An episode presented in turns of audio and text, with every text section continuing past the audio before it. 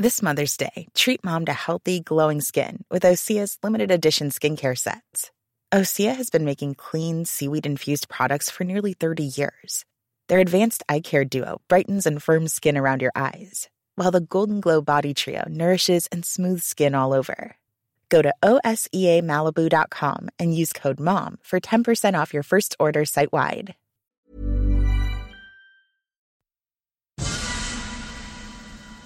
Mes chers camarades, bien le bonjour et bienvenue dans ce nouvel entretien historique. Les samouraïs, ça peut faire rêver, hein, la preuve, on peut en retrouver dans beaucoup d'œuvres de fiction comme Le Dernier Samouraï ou même dans les films d'animation de Hayao Miyazaki. Et l'intérêt qu'on a pour ces guerriers japonais, eh bien, il ne date pas d'hier, et on le retrouve à beaucoup d'époques différentes, car leur image peut être changée du tout au tout pour parfois véhiculer certains messages. Mais c'est un sujet bien trop vaste pour que je continue à vous en parler, et c'est pourquoi je vais céder la parole à William Blanc, un historien médiéviste spécialisé dans le médiévalisme, c'est-à-dire la manière dont on perçoit le Moyen Âge dans l'histoire, notamment à travers des œuvres de fiction. Alors trêve de bavardage, je vous souhaite une bonne écoute sur Nota Bene. Ladies and gentlemen, the story you are about to hear is. Bonjour William. Bonjour. Alors, avant de commencer cet entretien, et même si c'est le cinquième, est-ce que tu pourrais nous rappeler un petit peu comment t'en es arrivé là aujourd'hui pour ceux qui ne te connaissent pas? Pourquoi tu fais du médiévalisme? Pourquoi je fais du médiévalisme? Alors, euh, moi, je suis médiéviste de formation, donc voilà, donc euh, historien du Moyen Âge, euh, à somme toute assez classique. J'ai même fait de l'histoire économique et sociale du Moyen Âge occidental, donc euh, c'était voilà quoi, c'était un peu du hardcore, euh, voilà quoi. Et en fait, euh, euh, comment petit à petit, euh, donc c'était au cours des années 2000 que j'ai fait ça. Petit à petit, en fait, j'ai compris que ma fascination pour le Moyen Âge venait en fait hein, de mon côté geek, hein, euh, voilà, des années 80, 90. Et donc euh, voilà, je, pense que par euh, par goût et puis en fin de compte aussi parce que parfois c'était voilà, c'était assez marrant en fait. Donc euh, j'ai glissé vers ça, vers l'étude du médiévalisme. Et puis euh, bah je suis arrivé peut-être un peu, j'ai eu de la chance. Hein, je suis arrivé un peu au bon moment, euh, au bon endroit. C'est que j'ai commencé vraiment à m'intéresser à ça euh, au début des années 2010 avec, la sortie de Game of Thrones. Et puis voilà. Donc, euh, bon, bah, petit à petit, euh, il y a eu un effet d'entraînement. On a monté avec des collègues euh, le, le festival Bobinet Parchemin sur le, cinéma médiévaliste. Euh, voilà. Donc, euh, bon, puis petit à petit, euh, c'est. Voilà, puis après, bah. Bon, depuis, pas. je n'arrête pas. Voilà, c'est parfois, c'est un peu, c'est un peu, c'est un peu emmerdant parce que il y a plein de séries que je ne peux plus voir en fait parce que je, je suis, je me sens obligé de prendre des notes. Voilà quoi. Donc euh, là, par exemple, euh, la dernière série Star Wars euh, Ahsoka, en fait, voilà, c'était en termes de clin d'œil médiévaliste, il y en a un paquet. Et au bout d'un moment, voilà quoi. Donc voilà. Donc c'est. Mais bon, en même temps, je vais pas me plaindre. hein, je fais un beau métier, c'est cool. Et euh, voilà. Et d'ailleurs, au passage, hein, sur les samouraïs, c'est une vieille passion aussi parce que euh, ça, c'est un petit clin d'œil perso euh, à ma maman. Voilà. Parce que la première fois que je suis allé voir un film de samouraï, c'était en 85. Euh, je crois, en fait, en tout cas, c'était à la sortie de Ran de Kurosawa. Et ma mère, on était à Beaugrenelle dans le 15e. Ma mère dit Tiens, on va aller au cinéma. Et en fait, j'ai vu l'affiche de Ran. Et je dis Je vais aller voir ça. Voilà, donc, donc l'affiche de Ran. Donc, et en fait, euh, j'ai traîné ma pauvre mère voir Ran de Kurosawa, qui est quand même une adaptation du Roi Lear en japonais sous-titré. Euh, voilà quoi. Donc euh, alors que j'avais ouais 9 ans, 10 ans et tout. Et voilà. Et donc la pauvre, je pense que ça l'a traumatisée à vie. Et elle en parle encore. euh, Voilà. Donc euh, voilà. Donc euh, c'est voilà. Et quelques années plus tard, après, je l'ai traîné voir Akira au cinéma à la sortie d'Akira. Donc on n'est pas dans le film de- des mangas de samouraï, des animés de samouraï, mais voilà. Donc euh, coucou maman. Voilà. Désolé, euh, mais ça a payé quelque part. Voilà. Je... Ton sacrifice n'a pas été vain, maman. Deuxième petit point, est-ce que tu peux nous rappeler rapidement ce que c'est que le médiévalisme, histoire que voilà, on puisse reposer les bases? Le médiévalisme, tout simplement, pour résumer, c'est la perception du Moyen Âge après le Moyen Âge. Alors, ça a l'air simple comme ça, mais ça exige de déterminer déjà ce que c'est que le Moyen Âge et puis quand est-ce qu'on l'arrête. Voilà. Donc, euh, et ça, en fin de compte, c'est un sujet qui est pas simple du tout. Euh, et on va le voir par exemple avec le cas japonais. En fait, hein, le médiévalisme, euh, commence quand en fait hein. Donc moi je prends l'option large en fait, hein, le médiévalisme en gros, notamment par rapport aux samouraïs en fait, hein, ça se, ça commence en fait avec la, enfin pour moi et même en Occident, le médiévalisme commence. même si c'est un peu plus compliqué en fait, mais en tout cas, une des grandes périodes du médiévalisme, ça commence avec la perception de l'arrivée de la modernité. donc en gros, avec l'industrialisation en Occident et au Japon, avec un double phénomène qui est hyper important, c'est l'industrialisation et, euh, donc l'occidentalisation du Japon après au début de l'ère Meiji, donc avec l'arrivée en fait, à l'ouverture du pays au milieu du 18 du 19e siècle, et qui est un phénomène extrêmement brutal. Jack, dans des pays occidentaux, c'était brutal hein, l'industrialisation, mais là au Japon, c'est un double choc en fait, hein, donc à la fois un choc social, économique et puis culturel, parce que là le pays s'occidentalise à marche forcée et notamment par le haut. C'est l'État qui dit maintenant, voilà quoi. Donc euh, on fait comme ça quoi en fait. Hein. donc euh, donc voilà. C'est et ça évidemment donc tout le médiévalisme japonais en fait, hein, toutes les périodes antérieures en fait, hein, pour moi, euh, ce sont des périodes en fait qui sont associées, y compris par les Japonais, à une forme de d'avant en fait, donc de période médiévale et donc voilà qui sont sujettes en fait à des interprétations médiévalistes. On reviendra après sur les exemples peut-être plus concrets, mais euh, du coup, euh, j'imagine qu'il y a quand même pas mal de sources. C'est quel type de sources sur lesquelles on bosse quand on bosse sur le médiévalisme japonais? C'est à peu près les mêmes en fait hein, que les sources occidentales. Hein. Tu vas avoir euh, des films, des romans, des des discours politiques aussi, des textes parfois. Enfin, enfin voilà donc tu peux des, des, mangas évidemment parce que la production de mangas médiévalistes elle est énorme. Même si là on va pas parce qu'en plus il y a des mangas médiévalistes japonais qui traitent du Moyen Âge occidental. Voilà et il y en a pas mal en fait hein, donc voilà. En plus il y a aussi des mangas médiévalistes japonais de fantaisie, hein, de fantaisie médiévaliste occidentale en fait. Hein, donc voilà, il y en a aussi un paquet. donc voilà, donc c'est euh, par exemple, on pense à un vieux truc hein, qui commence à, être un peu daté, hein, mais les chroniques de la guerre de l'Odos, hein, par exemple, voilà, donc c'est du médiévalisme euh, japonais mais occidental en fait, sur le, le fantasy à l'occidental, très inspiré de Donjons et Dragons. Euh, donc voilà, on travaille sur, je travaille sur plein plein de sources différentes en fait. Hein. Là, par exemple, euh, je peux, euh, je peux vous montrer, par exemple là, un roman dont je parlerai peut-être tout à l'heure en fait, hein, donc sur les 47 renards, donc qui est un roman de 1928, hein, qui était traduit évidemment traduit en français.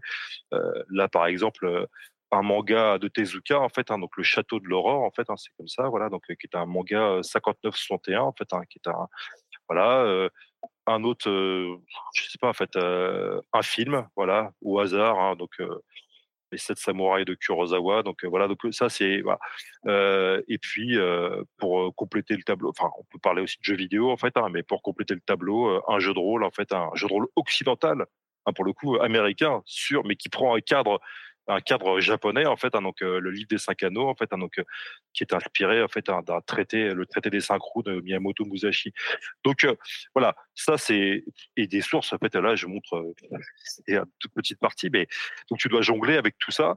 Et après le but c'est pas de faire quand tu fais de l'analyse historique, hein, c'est pas de faire un catalogue parce que sinon c'est pas voilà, c'est de donner une, cohérence à tout ça. C'est pourquoi en fait à telle période euh, on représente, euh, par exemple, pour parler des samouraïs, on représente les samouraïs de telle manière, et pourquoi une autre, on représente les samouraïs d'une autre manière. C'est ça qui est intéressant. On se pose des questions par rapport à ces, on pose, des questions par rapport à ces sources-là, en fait. Hein. On les analyse.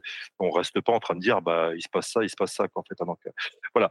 Donc ça, c'est, euh, mais c'est vrai que c'est le, sincèrement, moi, je, ça fait plusieurs fois que je travaille sur les samouraïs. Sur le médiévalisme fait hein, euh, japonais et notamment sur les samouraïs.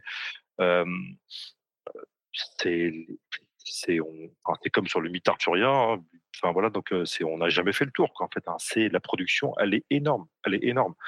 Là, je donnerai peut-être les chiffres tout à l'heure sur les rien que sur les films. C'est une blague. En fait, je veux dire, c'est c'est personne. Enfin, je mets au défi quiconque d'avoir vu tous les films sur les samouraïs Sincèrement, c'est pas possible. Ça me fait penser, euh, alors c'est pas vraiment en rapport avec les samouraïs, mais plutôt avec le, Japon. Mais moi, dernièrement, j'ai lu un, un, manga qui était du, du mouvement de la Terre, ça s'appelle. Et en gros, c'est donc des Japonais qui ont fait un manga sur l'Europe de la fin du Moyen Âge, euh, début de la Renaissance. Et, et euh, donc après, t'as Galilée, l'Inquisition, tout ça. C'est assez drôle de voir comment ils, ils représentent le, le truc. Peut-être que ça peut t'intéresser. C'est hyper intéressant.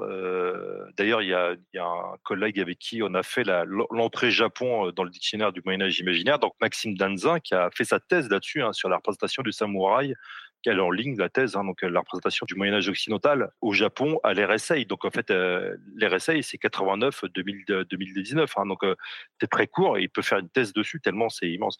Mais ça, ça soulève un point important, c'est que et ça j'y reviendrai, mais c'est un point sur lequel j'insiste beaucoup, c'est que le médiévalisme japonais est très influencé euh, par le médiévalisme occidental. Et quelque part, même quand tu as du médiévalisme japonais sur les samouraïs, euh, il faut bien comprendre qu'en fait, euh, il y a une influence de l'Occident là-dessus. Ce qui fait que le regard japonais, en fait, y compris sur leur propre Moyen Âge, en fait, hein, il est influencé par l'Occident.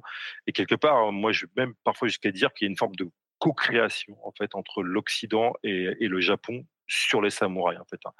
Euh, quelqu'un comme euh, Kurosawa, par exemple. Donc, euh, voilà, donc, par exemple, je l'ai dit tout à l'heure, hein, Ran, son dernier film de samouraï, c'est une adaptation du Roi Lear de Shakespeare. Donc, son, un de ses, un, c'est son troisième film de samouraï, son quatrième. Enfin bon, je, je, je m'y perds. En fait, le château de l'araignée, hein, c'est une, adaptation de Macbeth, en fait. Hein, donc euh, voilà, donc euh, c'est et pareil, on peut, il y a beaucoup de ces films de samouraï qu'on peut pas comprendre sans comprendre que Kurosawa est inspiré par le polar américain, par le western. Donc rien que ça, tu vois, voilà, Kurosawa c'est l'exemple type, hein, mais il y en a plein d'autres. Euh, y compris chez les gens qui se réclament d'une forme de pureté en disant voilà, je représente vraiment les vrais samouraïs, euh, je veux retrouver euh, les samouraïs d'antan, mais qui sont fortement influencés par, par l'Occident. je pense par exemple à quelqu'un dont on parlait tout à l'heure, hein, donc Mishima. Mishima Yukio. Alors j'essaye d'ailleurs, comme dans le bouquin, hein, de mettre le, le nom de famille en premier, en fait, un puis le prénom, euh, voilà, donc euh, après, donc pour respecter l'usage japonais. Donc Mishima Yukio, qui est un romancier, euh, voilà, d'extrême droite, qui est fasciné, qui veut retrouver un peu la pureté du samouraï d'antan, mais qui qui est un, un, dingue de culture occidentale, quoi, en fait, un dingue, dingue, dingue, et, puis qui va qui va être fortement influencé par elle, quoi. Donc tu vois, c'est ça qu'il faut, faut, c'est ça, c'est hyper intéressant. Le, quand on parle de médiévalisme, on parle aussi de donc de représentation culturelle. il y a des prismes en fait, hein, et on se rend compte que là, au Japon, le prisme, euh, le prisme, il est le prisme de l'Occident en fait, il est énorme, euh, il est hyper important. Alors, quelqu'un qui demande pourquoi s'inspirer de de l'histoire occidentale, parce que ça éloigne du coup leurs œuvres de la leur réalité historique, non? C'est une très bonne question. Le, le truc, c'est que faut bien comprendre. Alors, faut se remettre un peu dans le contexte. Hein. Donc, euh, le Japon, euh, là, on parlera, on va parler un petit peu des ères euh, d'histoire, de l'histoire japonaise. Le Japon, en gros, du début du XVIIe siècle jusqu'au milieu du XIXe siècle, est, a une histoire très particulière. déjà, c'est archipel en fait. Hein, donc, c'est un archipel. Donc, et en fait, c'est un archipel qui se ferme qui se ferme à la, qui se ferme à la, qui se ferme. Il y a une politique officielle hein, de fermeture euh, des frontières. Hein, c'est ce qu'on appelle l'ère Tokugawa, donc avec les, shoguns Tokugawa qui règnent, hein, les shoguns étant les, espèces de maîtres, euh, voilà, donc euh, des samouraïs, des, des, hauts seigneurs samouraïs en fait, hein, qui règnent au nom de l'empereur. L'empereur est retiré, hein, donc dans un est mis de côté, donc il n'a plus qu'un rôle extrêmement symbolique. Et donc voilà, il y a une ère de fermeture.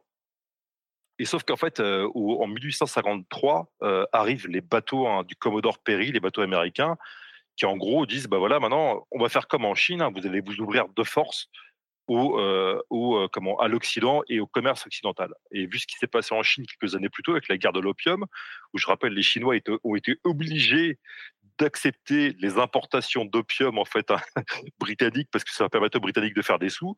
Euh, voilà, les Japonais fait voilà donc euh, et donc il va y avoir une période extrêmement compliquée euh, donc qu'on appelle la période Bakumatsu en fait hein, donc 1853 jusqu'en gros 1868 où en fait il va y avoir une, un conflit interne au sein du Japon sur que faire quoi en fait et va gagner le camp de l'empereur en fait hein, l'empereur Meiji en fait donc qui va restaurer le pouvoir impérial qui va virer les shoguns qui va brider aussi évidemment les samouraïs en fait hein, qui va et donc qui va dire maintenant les samouraïs c'est terminé en fait hein, donc ou en tout cas c'est pas terminé mais en tout cas maintenant vous allez servir un état moderne et on va faire on va créer un état moderne sur le mode occidental et on va industrialiser le pays sur le mode occidental.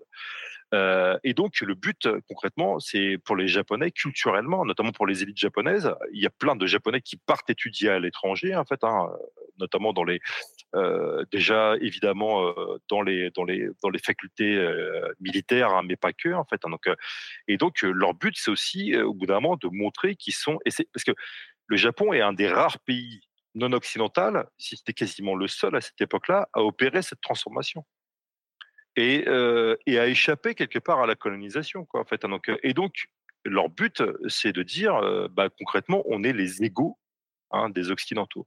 Et c'est pour ça, et là, on a une figure, j'en parlerai sans doute tout à l'heure, en fait, hein, donc plus avant, mais on a une figure qui est fascinante par rapport à ça. C'est quelqu'un qui s'appelle Nitobe Inazo, en fait, hein, donc, et et en fait, euh, Nitobe, euh, donc, qui est un intellectuel japonais, qui est converti au protestantisme, qui est euh, vit aux États-Unis, il publie en 1800, enfin, en 1900, donc un livre qui s'appelle Bushido, The Soul of Japan, donc Bushido, l'âme du Japon. il le publie en anglais aux États-Unis. Et le but, en fait, hein, c'est de dire, voilà, en gros, son but, c'est de dire, ben, nous, euh, le Japon, vous avez vu, on a aussi, vous, en Occident, vous fantasmez sur votre Moyen Âge, hein, vous rêvez, voilà, des chevaliers et tout. Et ben, nous aussi, au Japon, on a la même chose. Hein.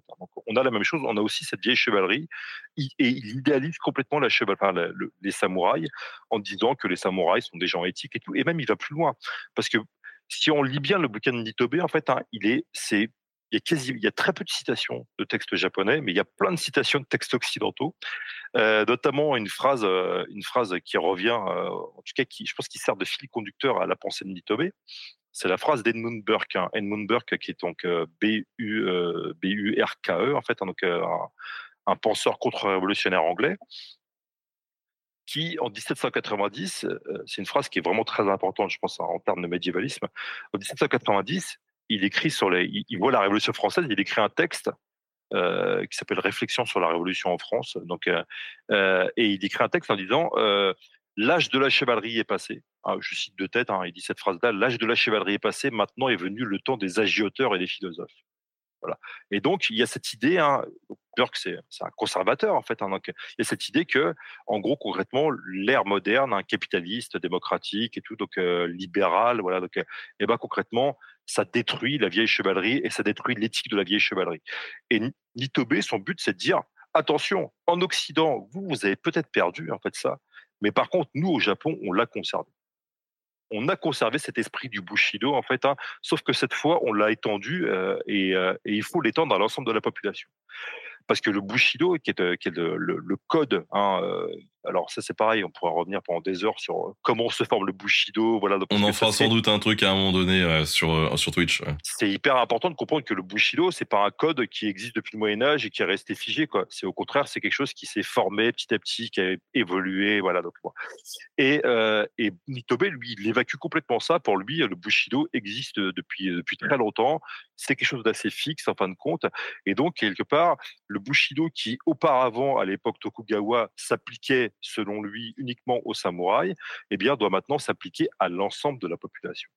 Hein, ou en tout cas à l'ensemble de la population mâle, notamment dans l'armée. En fait, hein. Et donc, quelque part, là, on passe, et ça c'est hyper important, en fait, hein, on passe d'un euh, ça, j'y reviendrai peut-être tout à l'heure. En fait, on passe d'un bushido, en fait, euh, typiquement euh, samouraï aristocratique, à un bushido impérial et national, voire nationaliste, en fait, où en fait concrètement bah, le bushido qu'on prend comme une espèce de d'expression hein, de l'âme japonaise, eh bien, doit s'appliquer à tout le monde. Et donc, vous voyez, en fait, encore une fois, que dans ce, dans ce discours-là, ce qui joue beaucoup, c'est la, concurrence avec l'Occident. Il faut absolument qu'on soit meilleur, ou en tout cas les égaux des Occidentaux. Et en tout cas, Nitobe dit qu'on est, enfin, Nitobe dit euh, et vraiment, encore une fois, son livre, il le dit ouvertement, est destiné d'abord aux Occidentaux, pour leur prouver qu'en fait, les Japonais sont leurs égaux. Nitobe dit que, euh, quelque part, les, les, euh, les, euh, les Japonais sont les égaux des Occidentaux. D'autres vont aller, vont aller, vont aller beaucoup plus loin. par exemple, alors attends, puisqu'il faut que je retrouve, je, faut voilà, Inoue Tetsushiro en fait, hein, qui à l'époque est un, un grand intellectuel qui lui pour le coup vit au Japon, qui est professeur de philosophie à l'université de Tokyo. lui va carrément beaucoup plus loin pour lui, le Bushido, il répond quelque part à Nitobe. Le Bushido, c'est une forme de, c'est l'expression de la, c'est ce qui euh, distingue. Et là, il emploie le terme, le terme, ce terme-là, hein, la race japonaise des autres. Hein, et pour lui, quelque part, le Bushido, c'est ce qui fait le, caractère exceptionnel de la race japonaise. Et, ce, et Inoue Tetsushiro va être quelqu'un d'extraordinairement influent euh, il va mourir en 44 euh, dans mes souvenirs et en fait euh, de sa du début 20e siècle jusqu'en 44, il va pas cesser de promouvoir cette vision-là qui va avoir une énorme influence, y compris sur des cercles militaires et militaristes avec des résultats que vous imaginez bien, notamment pendant la Seconde Guerre mondiale. Donc, on en reparlera tout à l'heure. Mais tu vois, tu vois, c'est c'est pour comprendre en fait que il y a, cette espèce de, voilà, encore une fois, l'influence de l'Occident, mine de rien, ou de la compétition avec l'Occident, elle est essentielle pour comprendre cette, cette vision euh, des samouraïs.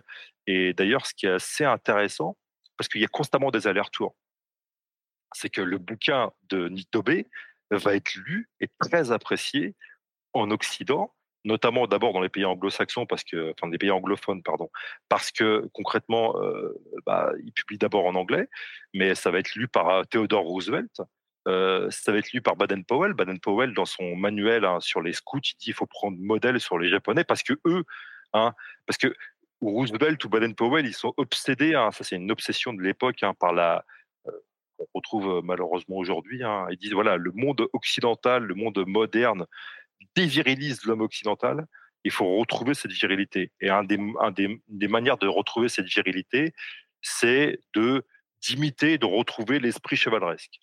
Et donc, euh, euh, Roosevelt et encore plus Baden-Powell, ils disent, bah, vous voyez, les Japonais, eux, ils l'ont conservé, en fait, leur esprit chevaleresque. Donc, il faut qu'on fasse pareil qu'eux, quoi, en fait. Voilà. Donc, vous voyez, c'est, donc, euh, on a, et évidemment, cette image-là, en fait, elle va vachement, va avoir une énorme influence sur la vision occidentale du, Moyen Âge japonais en fait, hein, qui elle-même va influencer en retour le médiévalisme japonais. Et donc voilà, donc et donc et rebolote, rebolote, rebolote. Quoi. Donc il y a constamment des allers-retours qui sont hyper intéressants, je trouve, à, étudier. Alors avant de, rentrer dans le vif du sujet avec cette euh, cette grande introduction, on a défini ce que c'était le bushido, à savoir le un peu le code d'honneur des, des, des samouraïs. On n'a pas vraiment défini ce que c'était un samouraï. Est-ce que tu pourrais euh, rapidement quand même nous, nous, définir euh, ce que c'est un samouraï? C'est facile à, définir ce que c'est un samouraï, non? Non, non alors en plus, euh, je ne suis pas spécialiste de la question des samouraïs euh, historiques en fait. Hein, donc euh, voilà, donc là je renvoie évidemment à des gens comme Julien Pelletier, voilà, donc, qui a écrit beaucoup, donc à Pierre-François Souiri, voilà, donc c'est des gens voilà qui ont travaillé sur les samouraïs historiques, voilà, qui connaissent la question largement mieux que moi. En fait, s'il y a un truc à retenir quand même sur les samouraïs, c'est que comme les chevaliers occidentaux, bah, ils évoluent, en fait, hein, tout bêtement. Donc, euh, euh, ils évoluent, ce qui fait, par exemple, à l'époque, donc, euh, de vraiment aller aux époques anciennes, un type, donc, enfin, 11e, 12e, 13e siècle, un samouraï, par exemple, se bat pas principalement euh, au sabre en fait, hein, donc euh, au katana en fait. Hein. Il se bat à l'arc euh, et au flèche, enfin à l'arc et à cheval en fait. Hein, donc et sans doute il faut y voir une influence en fait des cavaliers des steppes en fait. Donc donc voilà, il y a déjà cette, idée là. Il y a il y a aussi l'idée, enfin il y a un passage qui est quand même très important aussi, c'est que euh, à cette époque-là, donc 12e, euh, 13e siècle, en fait. Hein, donc, euh, c'est plutôt, on est plutôt dans des samouraïs qui cherchent avant tout l'exploit individuel, en fait. Hein, donc, ce qui fait qu'il y a des armures qui sont chatoyantes et tout, voilà. Donc, Et puis, petit à petit, en fait, avec l'époque, hein, notamment une époque extrêmement importante, en fait. donc, l'époque, en fait, en gros, de, de, guerre interne, en fait, au Japon. Donc, c'est plutôt 15e, 16e siècle, en fait, ce qu'on appelle l'époque Sengoku, en fait. donc, eh bien, donc, euh, eh ben, euh, là pour le coup, il y a une massification des armées. Euh, donc il y a une massification aussi en fait hein, des guerriers en fait hein, donc des guerriers samouraïs et aussi il y a l'introduction d'un élément important c'est l'introduction par les Européens hein, donc qui arrive dans les années 1540 avec premiers arrivés, c'est des Portugais. Euh, il y a l'introduction des armes à feu. Et donc, ça change quand même beaucoup de choses. Et ce qui fait que, voilà, les samouraïs, déjà, voilà, il faut, bien comprendre que, voilà, là, on est dans une, époque de guerre de masse, en fait, hein, donc, euh, avec des armées absolument énormes. Et puis, il va y avoir euh, cette période, en fait, hein, donc Sengoku va se terminer. Alors, elle se termine voilà, ça c'est un découpage historique en fait, un, découpage fait par les historiennes et les historiens en fait, donc se termine en gros en 1563. Et après, euh, il y a l'époque euh, Azushi Mono, euh, Monoyama, en fait, hein, donc, qui est l'époque en fait vraiment pareil de, de, cristallisation hyper forte de combat. Et en fait, en fin de compte, cette période se finit en 1603, et là, c'est la victoire des Tokugawa, qui est une famille en fait hein, de seigneurs, hein, des daimyo. Et en fait, ils imposent en fait, là pour le coup, ils imposent leur pouvoir en fait sur euh, sur sur l'ensemble des samouraïs et disent maintenant désarme tout le monde. Voilà tous ceux qui sont pas. Euh, il y a une espèce de, fermeture en fait hein, de la caste guerrière au Japon. Hein. Euh, on enlève les armes à feu, voilà, donc euh, on enlève, on fait une chasse au sabre. Donc tous ceux qui sont pas dignes de porter les armes ou qui sont pas considérés dignes de porter des sabres, eh ben concrètement vous retournez soit artisan, soit paysan en fait, hein, donc ça suffit. Et puis il y a une espèce de fermeture en fait de la caste des samouraïs, ce qui fait que à l'époque, et c'est hyper intéressant, c'est que les samouraïs aussi qui se battaient avant avec tout type d'armes parce que c'était il y avait une guerre constante en fait, hein, donc notamment pendant l'époque Sengoku. Eh bien, là, les samouraïs en fait, on leur dit, bah maintenant, vous êtes vos armes en fait quelque part, hein, ce sont le katana et le wakizashi en fait. Hein, donc, et donc c'est donc c'est un sabre, enfin une épée, euh, un sabre long et puis un sabre court. Et puis, euh, concrètement, c'est à partir de ce moment-là que les samouraïs se distinguent notamment des autres en étant les seuls à avoir l'autorisation de porter ces deux armes-là. Et c'est à ce moment-là, d'ailleurs, que ce. Et sauf que, à l'époque Edo, hein, donc l'époque qu'on appelle aussi l'époque Tokugawa, en fait, hein, donc, euh, donc début du 7e siècle jusqu'au milieu du 19e siècle, eh bien, les samouraïs, en fait, il y, a quasiment plus de conflits, en fait. Hein, donc, en tout cas, il y a une espèce de la, société. Alors, ils servent pas à rien. Ils servent, ils, servent d'administrateurs, en fait, hein, donc de leur terre.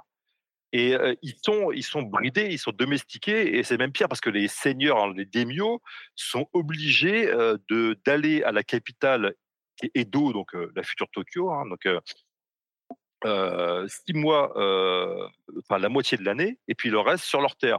Hein. sauf que quand ils partent sur leur terre, eh bien, ils, laissent une partie de leur famille à Edo sous la surveillance des, du shogun Tokugawa. Donc concrètement, s'il y en a un qui se révolte, voilà quoi. Voilà.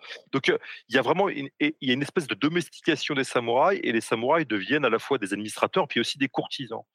Et donc il y a et c'est à ce moment-là d'ailleurs c'est hyper intéressant que il y a que se créent notamment les traités, des traités notamment de, on pourrait appeler des traités d'escrime, hein, par exemple le traité des cinq roues de, Miyamoto Musashi, qui n'existait pas avant, parce que là, pour le coup, c'est on apprend à se battre de manière extrêmement complexe au, enfin, au katana et, au wakizashi. Donc, et donc concrètement, voilà, ça avant, c'était des choses qui n'étaient pas spécialement, voilà, il y avait une multiplication des types d'armes, donc on n'avait pas spécialement besoin.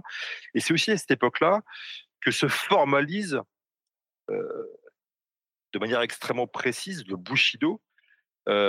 pourquoi? Parce que ce sont des samouraïs qui idéalisent et qui rêvent quelque part leurs propres conditions. Vu qu'ils sont pas, ils ne peuvent plus vraiment prouver leurs conditions de combattants dans le dans l'espace social, eh bien, ils le projettent dans l'espace imaginaire en disant bah nous, les samouraïs, nous nous distinguons des autres parce que nous suivons un code extrêmement précis. Et c'est à cette époque-là, notamment, que va se constituer, enfin, va être écrit notamment un traité euh, qui s'appelle le Hagakure, qui va pas être trop lu à l'époque, en fait, hein, mais qui va être beaucoup lu au XXe siècle et que pas mal de gens vont dire Ah, mais ça, c'est vraiment l'esprit du Bushido. Sauf qu'en fait, encore une fois, c'est pas l'esprit du Bushido, c'est l'expression d'une époque où on a identifié en fait le Bushido en fait a un code extrêmement précis, mais mais voilà quoi. Donc auparavant le Bushido était beaucoup plus fluide, voilà beaucoup moins théorisé quoi. Donc ça c'est c'est très important à, comprendre hein, cette évolution cette évolution du samouraï qui va voilà qui va qui va qui va poser évidemment beaucoup de beaucoup de beaucoup de beaucoup de, problèmes en fait hein, parce que vous avez quand même une caste guerrière en fait hein, qui ne combat quasiment plus. Donc parfois il y a des explosions de violence, en fait, hein, qui sont aussi une forme, et ça on verra ça avec les 47 Ronin, euh, qui sont aussi une forme de, de, révolte quelque part des samouraïs contre l'ordre shogunal en fait qui dit maintenant euh, voilà c'est euh, voilà vous, voilà, vous êtes des courtisans et des administrateurs avant tout. Alors, tout à l'heure, tu nous as parlé de, de Nitobe, mais il y a une autre figure euh, qui est celle de Masashige. Euh, est-ce que tu pourrais nous, nous, en parler un peu? Bon, Masashige, c'est un, un, samouraï qui a existé au XIVe siècle. Et au XIVe siècle, il y a un événement important qui est très court, en fait. Hein, c'est une restauration impériale. En fait, en gros, euh, à l'époque, euh, à l'époque, en fait, euh, Kamakura, en fait, les shoguns, c'est les premiers shoguns, en fait, c'est, donc les shoguns s'imposent en fait sur le pouvoir impérial. Et en gros, c'est le, règne des guerriers, le règne des samouraïs. Voilà, l'empereur en fait maintenant n'a plus qu'un pouvoir symbolique et il est dans sa cour en fait à sa cour à Kyoto. et il y a une tentative de restauration quand même du pouvoir impérial en 1333, 1333, 1336 avec l'empereur Go-Daigo euh, et avec euh, une troupe euh, de guerriers menée notamment par Masashige, qui est un samouraï, semble-t-il, d'origine assez modeste en fait. Mais bon, après la révolte et en plus c'est pas vraiment une révolte, c'est pas tant une révolte. Enfin, faut comprendre ça aussi comme une révolte aussi pour Masashige, c'est quelqu'un qui est qui devient un vassal de l'empereur. Donc voilà, il fait voilà, il n'est pas là pour pour voilà quoi. Il est il est dans un dans une fidélité vassalique en fait. la restauration ne dure pas longtemps, donc 1336 et 1336, Masashige est, est vaincu en fait. Hein, donc, dans mes souvenirs, il est, il, se suicide. et donc, voilà. Après, on passe à l'époque, à l'époque Muromachi, avec cette fois donc les, donc les les d'autres d'autres d'autres shoguns en fait une autre dynastie shogunale qui prend le relais hein, euh, jusqu'à euh, l'époque Sengoku. Euh, bon, ça c'est c'est un personnage en fin de compte Masashige c'est pas un personnage hyper important voilà donc en tout cas à l'époque voilà c'est pas c'est pas un personnage qui devient central et dont on loue les exploits beaucoup par contre au moment de la restauration impériale de l'ère Meiji en 1868 bah voilà il faut justement à cette nouvelle, enfin, ce nouveau pouvoir impérial une forme de, de modèle pour dire aux parce que les samouraïs existent toujours. Mais par contre, euh, voilà, il faut leur dire maintenant, votre loyauté n'est plus à votre seigneur, mais directement à l'empereur, et puis après à la nation, quoi. En fait. Et donc, ils ressortent quelque part Masashige du, du placard. De, voilà, en fait, bah, il y a ce modèle-là qu'il faut suivre. Quoi. Ce qui fait que l'empereur Meiji va mettre en avant, en fait, hein, et l'empereur Meiji et sa cour, en fait, vont mettre en avant la figure de Masashige. C'est au point d'ailleurs que une des premières statues à l'européenne qui est faite au Japon, une statue équestre hein, donc de Masashige est faite, elle est inaugurée en 1900 et elle est placée devant le palais impérial à Tokyo. Ah, d'ailleurs, elle y est toujours en fait. Hein, donc voilà, donc vous la trouvez facilement. Vous avez l'image très facilement sur Wikipédia. Et, ça, alors c'est intéressant. Regardez bien encore une fois l'influence de l'Occident. C'est une statue à l'européenne C'est une commande d'ailleurs qui est faite aux Beaux-Arts de Tokyo, qui est la nouvelle école des Beaux-Arts en fait, hein, donc faite à l'européenne. Donc et ça reprend en fait une mode à l'européenne parce que au même moment, mais avec 20-30 ans de distance, hein, donc 20-30 ans plus tôt, en Europe, dans plein de nations, on a ce qu'on appelle, hein, ce qu'un historien comme Maurice Agulon a appelé la statuomanie. Ce qui fait que pour créer quelque part un sentiment un roman national et une continuité nationale. On passe évidemment par des manuels scolaires, mais on passe aussi par un statuaire en fait hein, qu'on met au, centre des places publiques. Vous vous baladez dans plein de villes françaises, vous avez plein de statues de héros nationaux en fait, hein, qui sont euh, notamment de Jeanne d'Arc, hein, qui est vraiment la méga star en fait en France du statuaire, euh, du statuaire.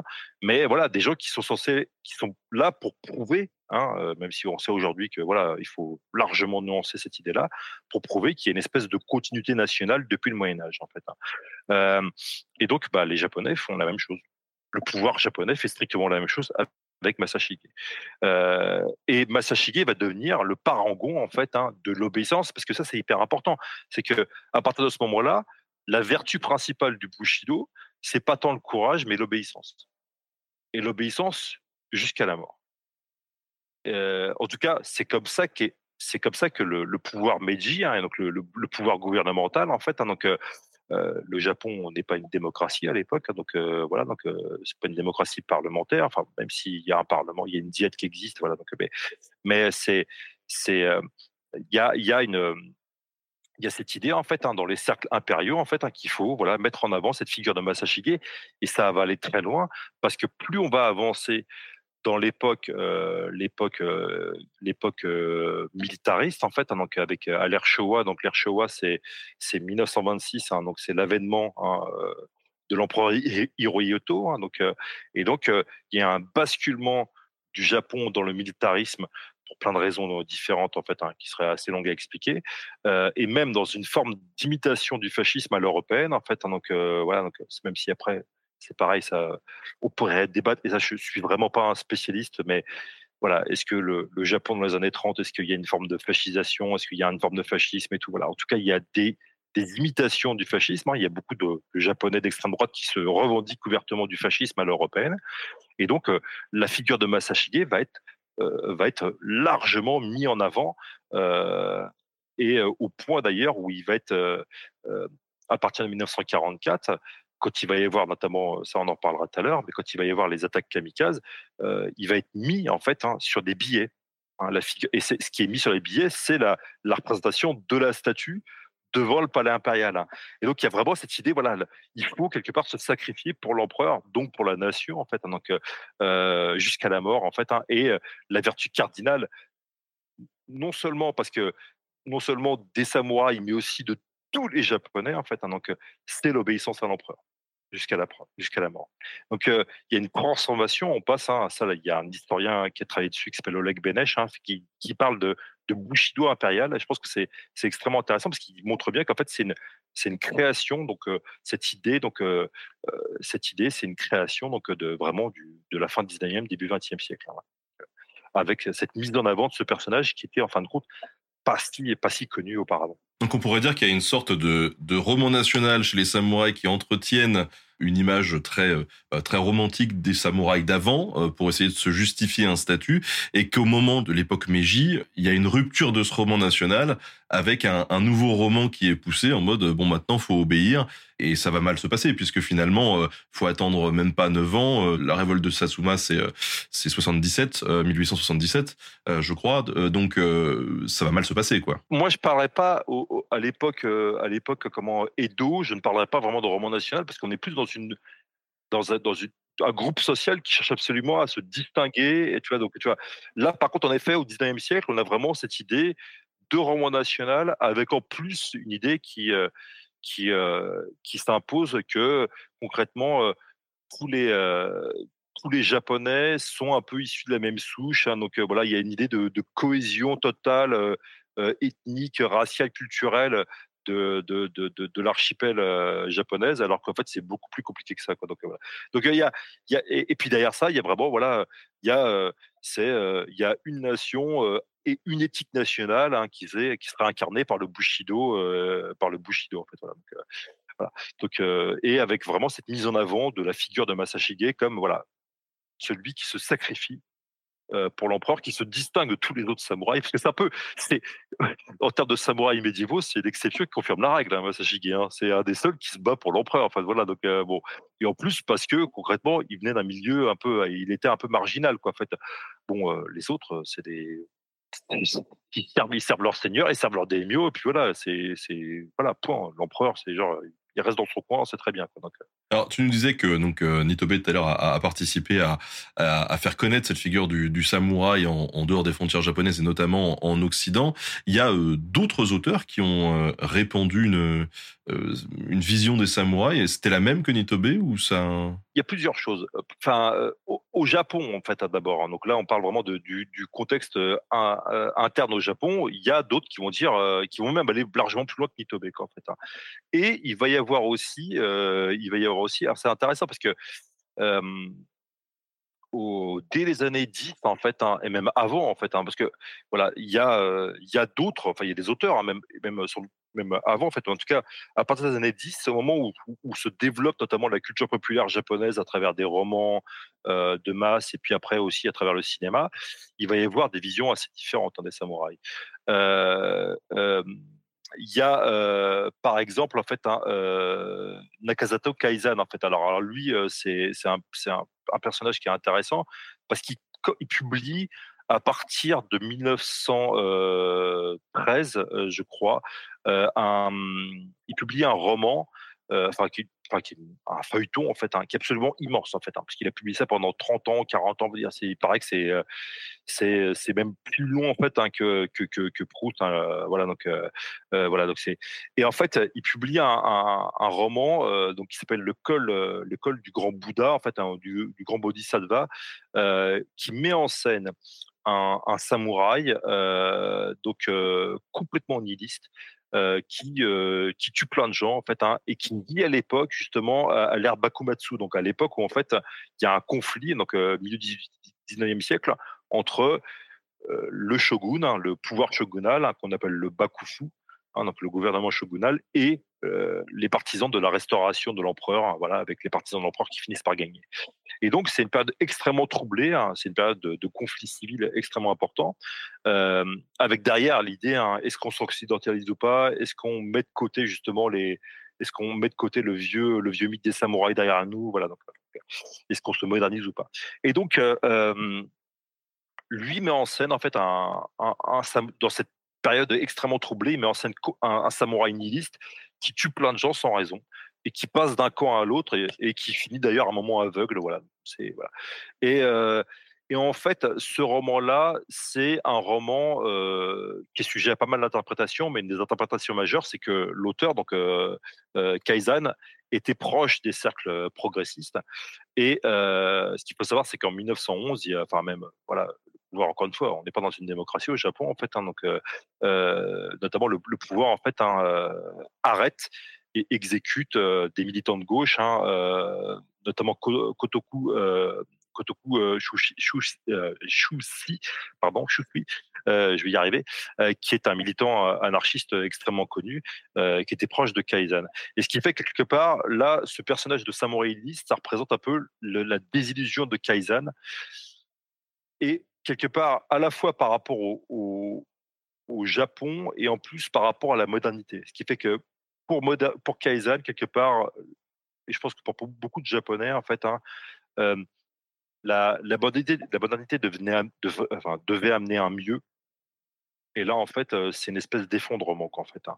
Et surtout qu'en plus, le Japon s'est lancé dans des guerres impérialistes, donc contre la Chine en 1895, contre la Russie en 1905 et tout. Donc, donc ce qui fait qu'il y a vraiment, voilà, c'est et, et, et, et, ce roman-là va devenir aussi une espèce de figure, en fait, hein, va être très apprécié dans les, dans les milieux de gauche, surtout que pendant en 1900, dans les années 1920 va y avoir au Japon une poussée hein, de la gauche japonaise, des progressistes japonais, euh, voilà, avec euh, qui fait écho notamment à la révolution, euh, russe.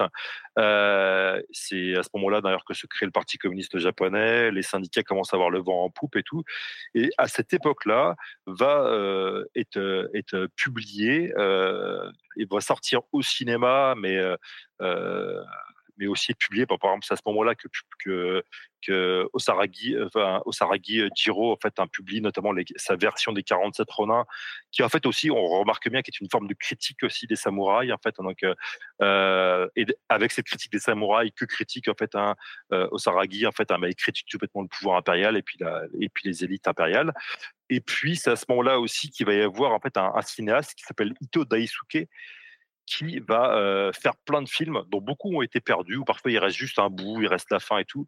Il va faire plein de films de samouraï en fait. Hein, donc c'est à ce moment-là que se formalise en fait un, ou en tout cas commence à se formaliser le genre cinématographique des samouraïs en fait. Hein, donc on parle de Jidai Geki, hein, donc de films historiques, ou de Ken Geki, hein, de films de sabre, voire de Shanbara. Donc le Shanbara c'est c'est la c'est le bruit que font les sabres hein, quand ils combattent et c'est un peu le pour simplifier, c'est un peu le, le, Jedi Geki un peu en mode flamboyant quoi en fait. Hein, voilà, bon, c'est euh, il y a des gens qui comparent ça au épée, enfin euh, au film de d'épée, voilà. Donc, ça c'est on pourrait en débattre aussi toi en des heures. Et ce qui est intéressant, c'est que Daisuke enfin Ito Daisuke, il va faire des films extrêmement critiques et il va même avoir une, comme projet d'adapter le col du grand Bouddha en fait hein, donc, au cinéma, ce qui sera pas fait. Mais ce qui est intéressant, c'est que Ito Daisuke, il vient lui-même, comme Kurosawa plus tard, il vient lui-même d'une famille de samouraïs. Et il vient d'une famille de samouraïs qui a perdu. Parce que son grand-père était du côté, en fait, hein, était du côté du Bakufu, donc des shoguns, pendant, pendant, pendant l'ère Bakumatsu. Et voilà. Et donc, et donc, quelque part, alors, Ito Daisuke, c'est un type qui est très engagé aussi à gauche, mais quand il fait des films de samouraïs, quand il met en scène notamment des samouraïs du Shisen, Gumi, Shisen Gumi étant les partisans, un groupe de partisans du shogun, hein, donc à cette époque très troublée, milieu du 19e siècle, et bien quelque part, il, il met en scène les perdants du Japon, euh, du Japon, hein, donc euh, les vaincus par les par les Meiji, mais c'est une manière pour lui de critiquer la modernité Meiji, et c'est aussi une manière pour lui de régler ses comptes, des comptes familiaux, quoi, en fait, voilà, donc quelque part. Donc, mais c'est intéressant, c'est que tu as les deux, en fait, hein. et donc tu vas avoir les deux, donc il y a vraiment cette idée que voilà, la modernité Meiji, en fin de compte, aller, aller, aller, aller, aller, enfin, mettre en scène des samouraïs qui ont perdu donc à cette, pendant cette période du Bakumatsu, donc au milieu du 19e siècle, c'est une manière de critiquer la modernité Meiji et de critiquer aussi la, trop grande puissance en fait hein, euh, du pouvoir impérial. Tout à l'heure, tu as évoqué les 47 Ronins. On a évoqué rapidement ça avec euh, Amélie Nothomb dans cette émission il y a il pas très longtemps. Est-ce que tu pourrais nous nous raconter un peu c'est quoi les 47 Ronins et euh, c'est quoi un Ronin d'ailleurs? Et euh, quoi ça prend sa, son sel, sa place dans, dans, un discours critique finalement? C'est pas, ça prend pas toujours sa place dans un discours critique. Tu vas voir, c'est que en fait, parfois, en fait, comme toujours, en fait, hein, dans le médiévalisme, c'est les samouraïs, c'est des figures ambivalentes qui peuvent être tirées à une. Tu les utilises comme tu veux. Voilà, c'est un peu ça. Donc tu vas avoir des ultranationalistes qui vont utiliser les samouraïs. Voilà, sans surprise, mais tu vas avoir parfois des gens euh, d'extrême gauche qui vont les utiliser aussi. Quoi. Donc bon, c'est voilà. euh, pour dire tout et son contraire. Quoi. Donc les 47. Alors Ronin déjà, c'est un samouraï sans mètres. Voilà pour simplifier, voilà. Donc encore une fois, je, voilà, je, il y a certainement plein de détails différents et tout, mais c'est un samouraï qui a perdu son maître, hein, voilà, pour X raisons. Et l'épisode des 47 Ronin est un épisode célèbre, un épisode qui a vraiment existé. c'est en fait c'est un, épisode qui date de, de de, comment, de 1701, ça commence en 1701, à la, à la cour Tokugawa d'Edo, donc de Tokyo, enfin, Edo étant le nom de Tokyo actuel, le, enfin l'ancien nom de Tokyo. et en fait, il y a dans cette dans la cour shogunale en 1701, il y a un daimyo, donc un, seigneur en fait, hein, donc qui attaque en plein palais, hein, avec qui met qui attaque de dos en plus, hein, donc un, un, chef du protocole en fait du palais shogunal, qui s'appelle Kira Yoshinaka. le seigneur, alors ça fait ni une ni deux, c'est un truc, c'est un acte à l'époque hyper policé des Tokugawa, c'est genre c'est c'est un peu comme si quelque chose, enfin quelqu'un avait fait la même chose à la même époque, à l'époque en plein Versailles de Louis XIV, en fait. Hein, donc, et ça fait ni une ni deux. Hein, là, le, seigneur en question, donc, donc le seigneur en question qui s'appelle Asano Daganori, en fait, est convaincu en fait hein, de, de, de, crime et il est forcé au seppuku, donc au suicide. Voilà. Donc, ce qui se passe, c'est que et, son clan, en fait, hein, donc, qui est un clan euh, qui n'est pas un clan important en fait, hein, mais qui est un clan en plus qui est un peu en enfin qui est un peu éloigné des Tokugawa parce qu'il y a des clans qui sont proches du clan Tokugawa, d'autres qui sont un peu éloignés. Lui fait partie d'un clan plutôt éloigné et son clan en fait est, privé de tous ses biens. Voilà, le clan disparaît comme ça du jour au lendemain à cause de ce crime en fait. Hein. En sachant que le, chef du protocole, donc Kira, il n'est pas mort en fait, donc il a été blessé. Mais bon, voilà, c'est un crime absolument terrible et les 47 Ronins, enfin, il y a certains des, samouraïs qui servaient donc, qui servaient donc Asano, qui disent bah on va venger notre seigneur quoi. Fait, et donc qui pendant un an et demi préparent leur vengeance et qui une nuit donc le 30 janvier 1703 attaquent à Edo en fait, donc la résidence en fait, hein, en pleine nuit, la résidence de Kira, de Kira, et tu le tues en fait. Hein, donc tu, je crois, 17 ou 18 autres samouraïs ne subissent aucune perte et ramènent la tête de Kira devant la tombe de leur seigneur, en fait, hein, leur seigneur qui a été obligé au seppuku. Et puis après, ils se rendent aux autorités. je crois qu'il y a une procédure qui dure un mois, et puis ils sont tous forcés, eux aussi, au seppuku. Alors, l'incident, et là-dessus, je me base sur ce super bouquin en fait, hein, donc euh, euh, de Philippe Postel en fait, hein, donc euh, donc qui est un bouquin qui est qui est un peu épais mais qui est vachement bien en fait. hein, donc Philippe Postel, donc les Vaillants d'Ako, le mythe des 47 renards au Japon et en Occident. Voilà, donc euh, qui est chez Classique Garnier. Donc, euh, c'est des bouquins, c'est malheureusement un bouquin qui coûte un peu cher. Voilà, donc euh, c'est mon père qui me l'a offert pour mon anniversaire. Donc, merci papa. T'auras remercié tout le monde dans, ce, dans, dans cette émission. Voilà, comme ça. Ce qui est intéressant, c'est pourquoi? Alors, déjà, c'est évidemment, c'est un fait divers qui, qui défraie la chronique tout de suite, quoi, en fait, parce que c'est pas rien, quoi, en fait. hein. Encore une fois, on est à une époque extrêmement policier, quoi, en fait. hein, donc, et pourquoi les renards comme ça euh, se sacrifient? Bon, déjà, il y a une question de loyauté envers leur seigneur, mais aussi, c'est une forme, ça j'en ai parlé tout à l'heure, c'est Postel le dit bien, en fait, c'est une forme de, de, de révolte des samouraïs qui disent, bah, en fin de compte, euh, la, la cour Tokugawa, qui en fait, qui est à l'origine une cour de samouraïs, mais qui adopte de plus en plus un, un ton très inspiré de la Chine confucéenne, où en fait on met en avant d'abord ce le modèle, c'est plus le guerrier, mais le lettré. Voilà, donc, et ben quelque part, c'est, pour eux faire ça, c'est une manière de dire, bah, en fin de compte, la chape de plomb des Tokugawa, on n'en veut pas, quoi. Et donc c'est une forme de révolte par rapport à ça. Donc voilà, une révolte seigneuriale, aristocratique, hein, en fait. Hein, pas, c'est pas une révolution populaire, hein, hein, mais les samouraïs à cette époque-là euh, ont l'impression de perdre, euh, d'avoir perdu plein de pouvoir, en fait, hein.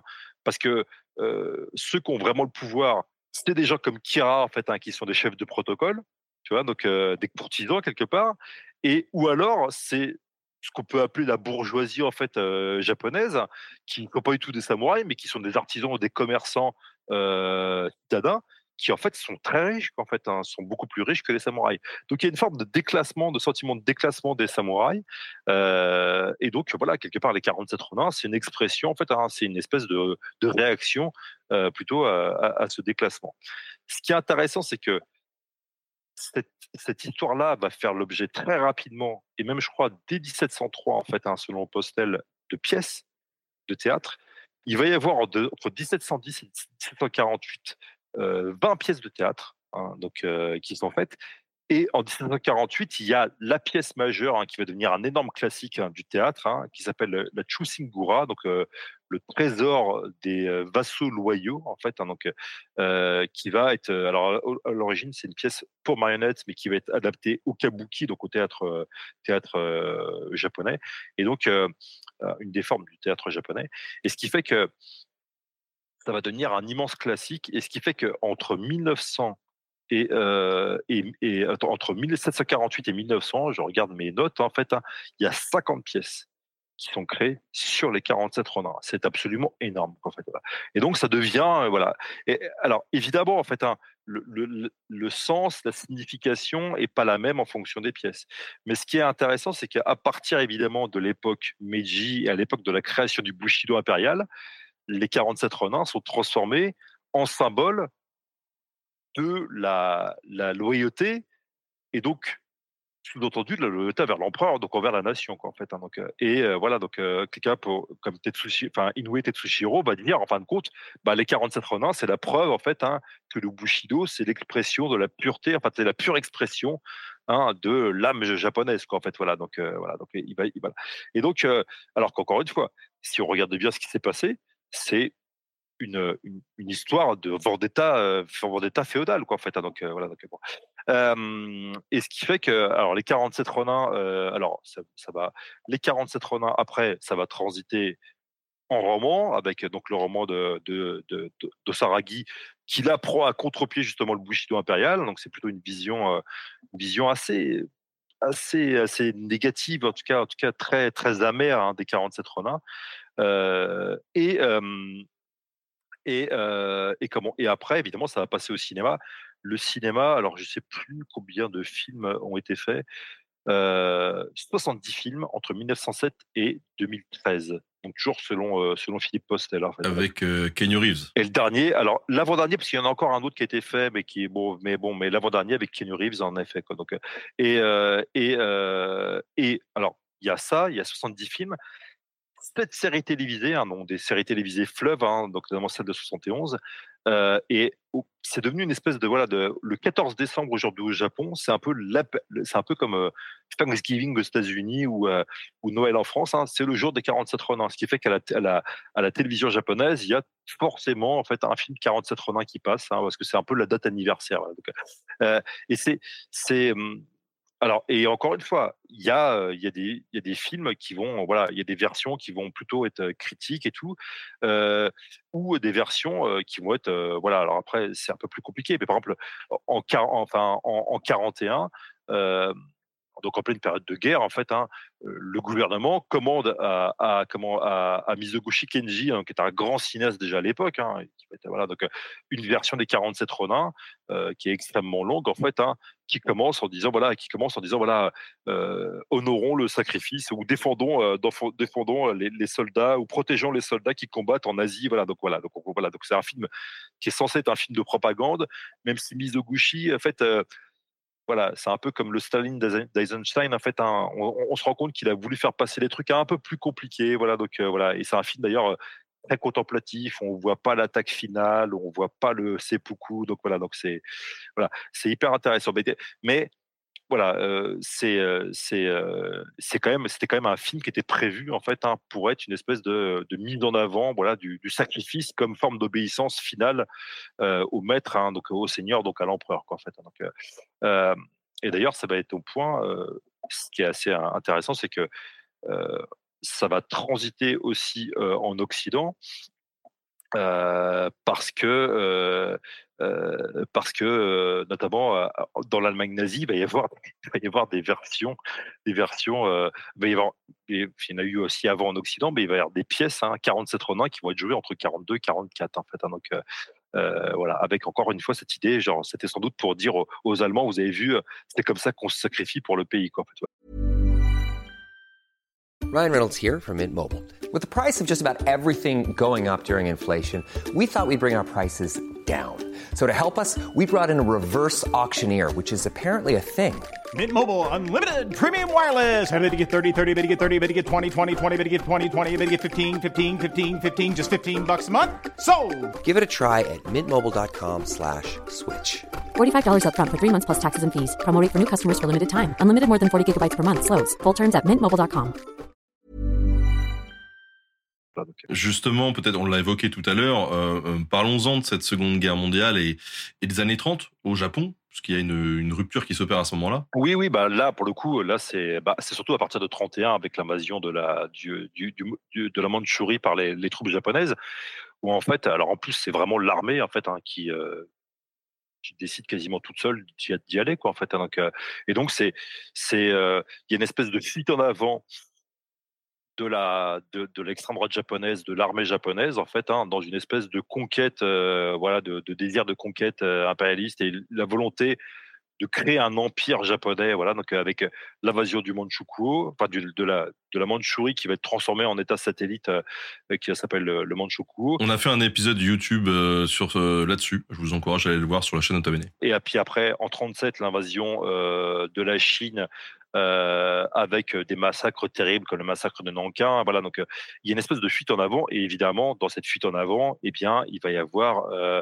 euh, il va y avoir une, une une comment une très forte une très forte volonté encore une fois de mettre en avant la figure du samouraï comme l'idéal type que doivent suivre tous les japonais il va y avoir et ça va, être, ça va passer par la propagande d'État, par l'éducation, mais aussi par la culture populaire. Là, il y a un roman qui est très célèbre, en fait, hein, donc, qui est traduit en français d'ailleurs, qui s'appelle La pierre et le sabre de Yoshikawa Eiji. Bon, c'est un roman. alors, aujourd'hui, la version, elle est édulcorée, en fait, hein, donc, parce qu'après-guerre, l'auteur a dit non, non, je gomme quelques passages quand même, parce que ça craint un peu. Mais quand il fait. Le, roman paraît entre. En, je crois que ça paraît en. en comment en, feuilleton dans l'Asashi Shimbun, donc un grand, un grand, un grand journal japonais, hein, donc extrêmement lu. Et ça paraît entre 35 et 38. Et, et, et à cette époque-là, Yoshikawa Eiji, en fait, qui se revendique ouvertement fasciste, en fait. Hein. donc, voilà. Et donc, vraiment, quand on lit un petit peu le roman, donc c'est une, vision romancée de, Miyamoto Musashi, hein. donc voilà, donc l'auteur du traité des cinq roues, voilà, cet épéiste célèbre, voilà, donc 17e siècle. Mais il y a vraiment cette idée, en gros, au début, le jeune, en fait, un Musashi est une espèce d'adolescent, voilà, qui fait un peu n'importe quoi. Il fait partie des vaincus de la bataille de Sekigara. Donc, la bataille de Sekigara, c'est la bataille qui euh, qui a vu en fait la victoire des Tokugawa, donc euh, qui inaugure l'ère Tokugawa. Et eh bien, euh, et petit à petit, en fait, il va il va devenir une espèce de fidèle, enfin, de, sujet fidèle et obéissant en fait au pouvoir, en fait. Hein. Donc, il y a vraiment cette idée là.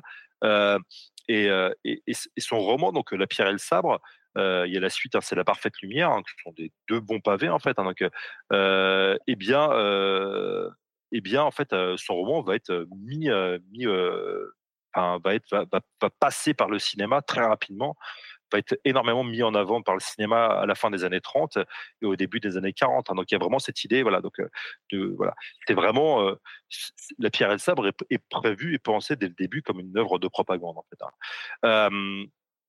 évidemment, voilà, donc c'est ce, comment, c'est une partie du comportement des, enfin, le comportement des soldats japonais pendant la pendant la pendant la guerre, notamment par exemple le fait de considérer les gens qui se rendent comme des comme des gens des moins que rien et tout donc avec tous les sévices que ça peut ça peut amener ou alors euh, les, les, charges suicides et puis après ce qu'on appelle les tokotai donc les, les groupes d'attaque spéciaux en fait hein, qui parce que les kamikazes c'est une branche des tokotai c'est une forme de tokotai parce qu'il y avait il y avait des sous-marins suicides aussi il y avait des fusées suicides il y avait voilà donc des bateaux suicides donc voilà donc euh, eh bien euh, tout ce comportement-là s'explique en partie par cette espèce de vision extrêmement euh, construite, voilà, poussée à l'extrême, euh, du Bushido comme euh, obéissance totale à l'empereur jusqu'au jusqu'au sacrifice en fait. Donc voilà et donc et donc c'est mis en avant et il y a par exemple des des des, comment, des, des journaux de kamikazes, de pilotes kamikazes qui ont été retrouvés, qui ont été analysés par des, par des historiennes, des historiens.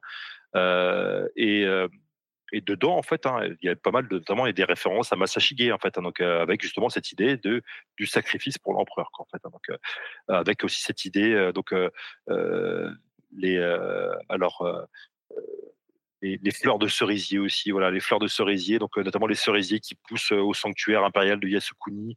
donc les fleurs de cerisier, quand les pétales tombent, en fait, c'est l'âme des guerriers qui s'en va. Il y a tout un truc par rapport à ça, toute cette espèce de métaphore et tout. Donc voilà. Donc c'est il y a une telle insistance sur cette image des samouraïs, euh, avec en plus le fait que les officiers euh, à l'époque euh, portent en plus des katanas. Voilà, donc bon, il y a vraiment cette espèce de que quand le Japon est vaincu et quand le Japon est occupé par les États-Unis, les autorités, les autorités d'occupation américaines disent bon maintenant plus de films de samouraïs censure totale des films de samouraï. Ça va pas durer très longtemps, mais il va y avoir une censure là-dessus parce qu'ils se disent non, non, c'est pas possible qu'en fait. Hein. C'est euh, une espèce pour eux, c'est une espèce de, de, de voilà de, c'est le genre des samouraïs hein, euh, et quelque chose qui transmet en fait un euh, forme de nationalisme extrême. Quoi. Donc, c'est censure totale. Est-ce que tu peux nous rappeler un petit peu ce qui est arrivé au Japon à la capitulation? Bah oui, bah c'est le Japon. le Japon capitule. Donc il y, a les, y, a les deux bombes atomiques, il y a en même temps l'invasion donc de la Mandchourie par les soviétiques, hein, donc et les îles Sakhalin d'ailleurs, donc au nord.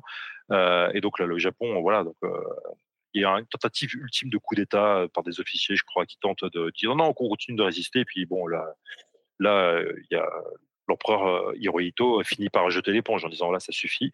Et donc les Américains occupent quasiment l'ensemble de l'archipel, sauf les Sakhalides hein, qui sont occupés par l'Union soviétique qui sont toujours aujourd'hui, euh, qui sont toujours euh, des îles qui font partie intégrante de la Russie ce qui pose toujours des petits problèmes. Donc, ce qui fait toujours un peu grincer les dents au Japon. Voilà. Donc, et les Américains en plus, alors voilà, mettre en place. Alors là, il y a une occupation militaire comme en Allemagne en fait. Hein. donc euh, il y a et, là cette fois, alors l'empereur est pas mis, est pas, déposé en fait, hein, parce que les Américains ne touchent pas à l'empereur Hirohito, alors que bon, l'empereur Hirohito c'était quand même une figure quand même du militarisme. Par contre, toutes les tous les, une partie des, grands, des grands chefs militaristes, hein, comme euh, Tojo par exemple, qui était chef du gouvernement sont jugés dans des dans les procès de Tokyo qui sont un peu comme les procès de Nuremberg et donc ils sont ils sont exécutés si je me souviens bien en fait voilà ils sont pendus euh, en tout cas une partie d'entre eux. Euh, et euh, euh, oui et donc l'île est occupée. En même temps l'île enfin l'archipel connaît aussi un moment extrêmement important c'est que le Japon se dote d'une nouvelle constitution en 46 euh, et euh, voilà donc euh, et euh, d'un nouvel gouvernement, il y a une espèce de réforme agraire absolument immense hein, euh, où euh, l'aristocratie qui possédait encore des terres, donc les descendants des samouraïs sont les terres sont passent directement aux paysans, donc voilà donc euh, c'est c'est un mouvement extrêmement important Euh, et donc euh, et donc, euh, oui, là, c'est, euh, c'est, et d'ailleurs, on en trouvera après des échos dans certains films de samouraï et de tout ça. En fait. Euh, juste un dernier truc quand même, pendant la guerre, faut pas oublier un autre aspect, encore une fois, avec les allers-retours euh, Japon-Occident, c'est que, y compris dans l'Allemagne euh, nazie, hein, ça je dit tout à l'heure, et dans l'Italie fasciste, on va triper un peu sur les samouraïs, en fait, hein.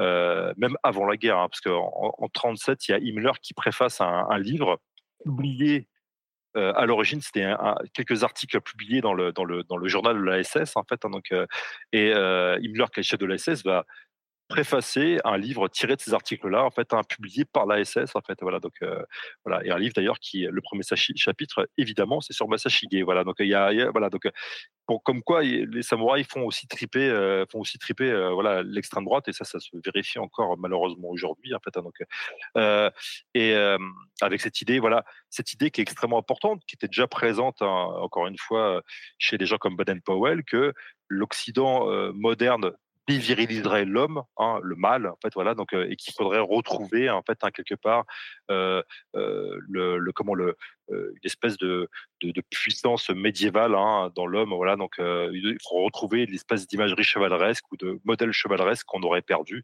et donc quelque part, le Japon, hein, euh, c'est un, comment, c'est un, c'est un, pays qui lui aurait su euh, conserver ça. Il n'y a pas que le Japon dans lequel l'extrême droite occidentale pro- projette ses fantasmes. hein. Il y a plein de, de pays orientaux. Voilà, donc euh, voilà. C'est euh, voilà l'Orient. Voilà, donc euh, ça c'est un, un- grand classique hein, de, de la pensée réactionnaire occidentale. Et, d'ailleurs, il y a aussi une affiche que vous avez sans doute vue quand vous avez étudié à, à l'école et tout. En fait, voilà, donc il y a au collège, au lycée et tout, il y a une affiche où on voit une affiche de propagande de la Seconde Guerre mondiale où on voit un immense samouraï qui a, qui a un katana dressé en armure qui qui, qui détruit en fait un- une, flotte alliée quoi en fait. hein. Euh, et derrière il y a le drapeau japonais, le drapeau nazi et puis le drapeau l'Italie fasciste. Bon, ce qu'il faut savoir c'est que cette cette euh, cette image de propagande, cette euh, illustration, euh, c'était une illustration italienne. C'est fait par un illustrateur italien, Boccasile, je crois. Donc, euh, je vais pas me tromper de nom, je vais pas écorcher son nom. Euh, donc, euh, qui était un proche des, cercles fascistes là aussi, en fait, hein, donc qui faisait des images de propagande, donc pour pour pour le, pouvoir mussolinien. Voilà, donc qui fait cette cette image là. Donc, encore une fois, on a cette espèce de voilà de de transition, de de- d'échange euh, Japon-Occident. Voilà, euh, euh, là, cette fois, c'est entre diverses extrêmes droites. En tout cas, on l'a compris, donc le, samouraï sert vraiment une vision propagandiste, euh, nationaliste, notamment à travers le cinéma pendant cette Seconde Guerre mondiale et avant. Donc les Américains débarquent. Tu nous as dit que à ce moment-là, ils disent plus de films de samouraï. Qu'est-ce qui se passe quand les Américains se retirent du Japon? Alors, ils se retirent pas du Japon déjà parce qu'ils conservent des bases, mais il y a un traité, il y a un traité, donc euh, il y a un traité, donc euh, euh, il y a un traité au bout d'un moment, donc le traité de San Francisco, hein, qui en gros, c'est un traité d'alliance en fait, en gros entre, pour simplifier, des pays occidentaux, en gros, ou moins l'OTAN, mais c'est pas vraiment l'OTAN directement en fait, hein, donc en tout cas pas mal de pays de l'OTAN, notamment les États-Unis, traité d'alliance entre les États-Unis et le Japon là, les États-Unis retirent leur gouvernement d'occupation, en fait, quelque part, en fait, hein, qui était une espèce de gouvernement, leur- en tout cas, ceux qui conservent des bases au Japon, notamment au Okinawa, voilà, donc, euh, encore aujourd'hui d'ailleurs. Et là, en fait, c'est l'explosion. C'est l'explosion parce que là, les films de samouraï, euh, les films et les mangas de samouraï, en fait, un.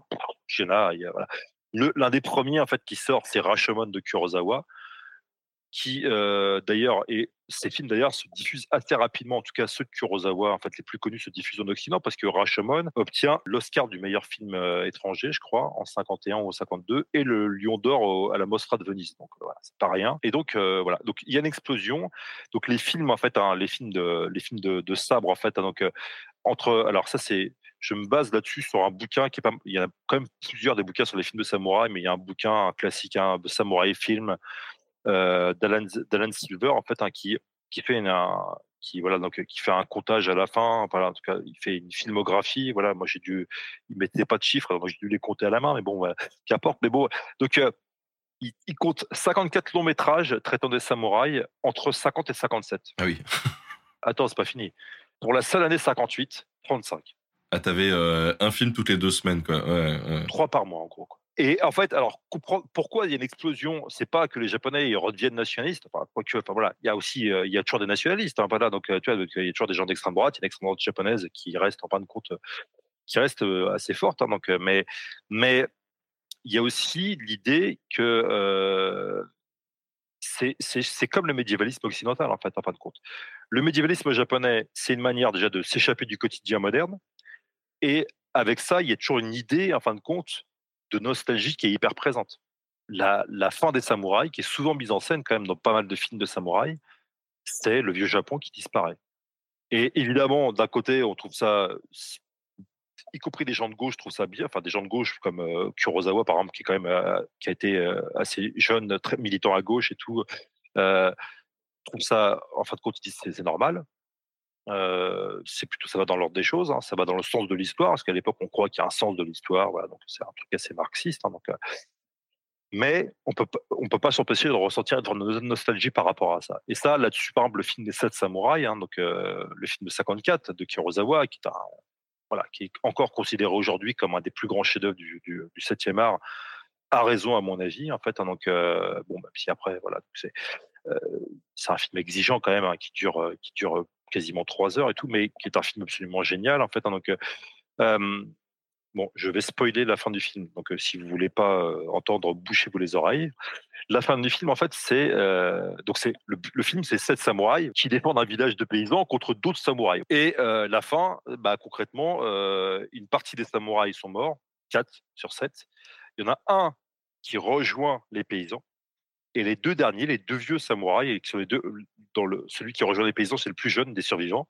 Et les deux autres, qui sont des plus vieux, disent bon bah ils sont devant les tombes de leurs de leur, de leur euh, camarades morts. Il y a une scène qui est absolument parce que Kurosawa a une maîtrise du, du plan, euh, voilà, qui est géniale. Qu'en fait, hein, on les voit de dos. Il y a les tombes de leurs camarades morts sur une espèce de colline, et il y a un vent qui souffle comme ça de gauche à droite. Et il y a des paysannes qui passent. Le jeune, au bout d'un moment, hein, qui est avec eux, il suit une des paysannes dont il est amoureux, en fait. Hein, donc, et là, donc, on sait que le sens de l'histoire, voilà. Donc, c'est le sens de l'histoire. Le monde appartient aux paysans. Et c'est d'ailleurs le vieux samouraï, le chef des samouraïs qui a survécu. Il dit voilà, nous, j'avais l'impression en fait qu'en fin de compte, nous, on a perdu. Et les vrais vainqueurs de cette histoire, c'est pas nous, ce sont les paysans. Et après, les deux partent. Et à la fin, il y a une scène absolument géniale où en fait, il y a une scène, c'est presque une scène un peu presque de cinéma soviétique où on voit les paysans joyeux dans les rizières hein, en train de chanter, en fait, voilà, et en train de cultiver leur riz. Et donc concrètement, là, c'est Kurosawa qui parle, en fin de compte, à mon avis, de la réforme agraire de 46-47, quoi. En fait, où il dit en gros, bah voilà, le monde moderne a gagné. En fait, voilà. Et d'un côté, c'est bien parce que c'est une scène joyeuse. Les paysans, ils sont joyeux. C'est le peuple qui est en sécurité. Voilà. Donc, euh, le militarisme s'est passé. Hein. La vieille, euh, la vieille lubie des samouraïs, est passée. Mais Kurosawa, qui vient lui-même d'une famille de samouraïs, ne peut pas s'empêcher de ne pas être, enfin, de, de pas être nostalgique en fait. Hein. Il, est forcément nostalgique par rapport à ça, tout comme beaucoup de beaucoup de japonais, je pense. Hein.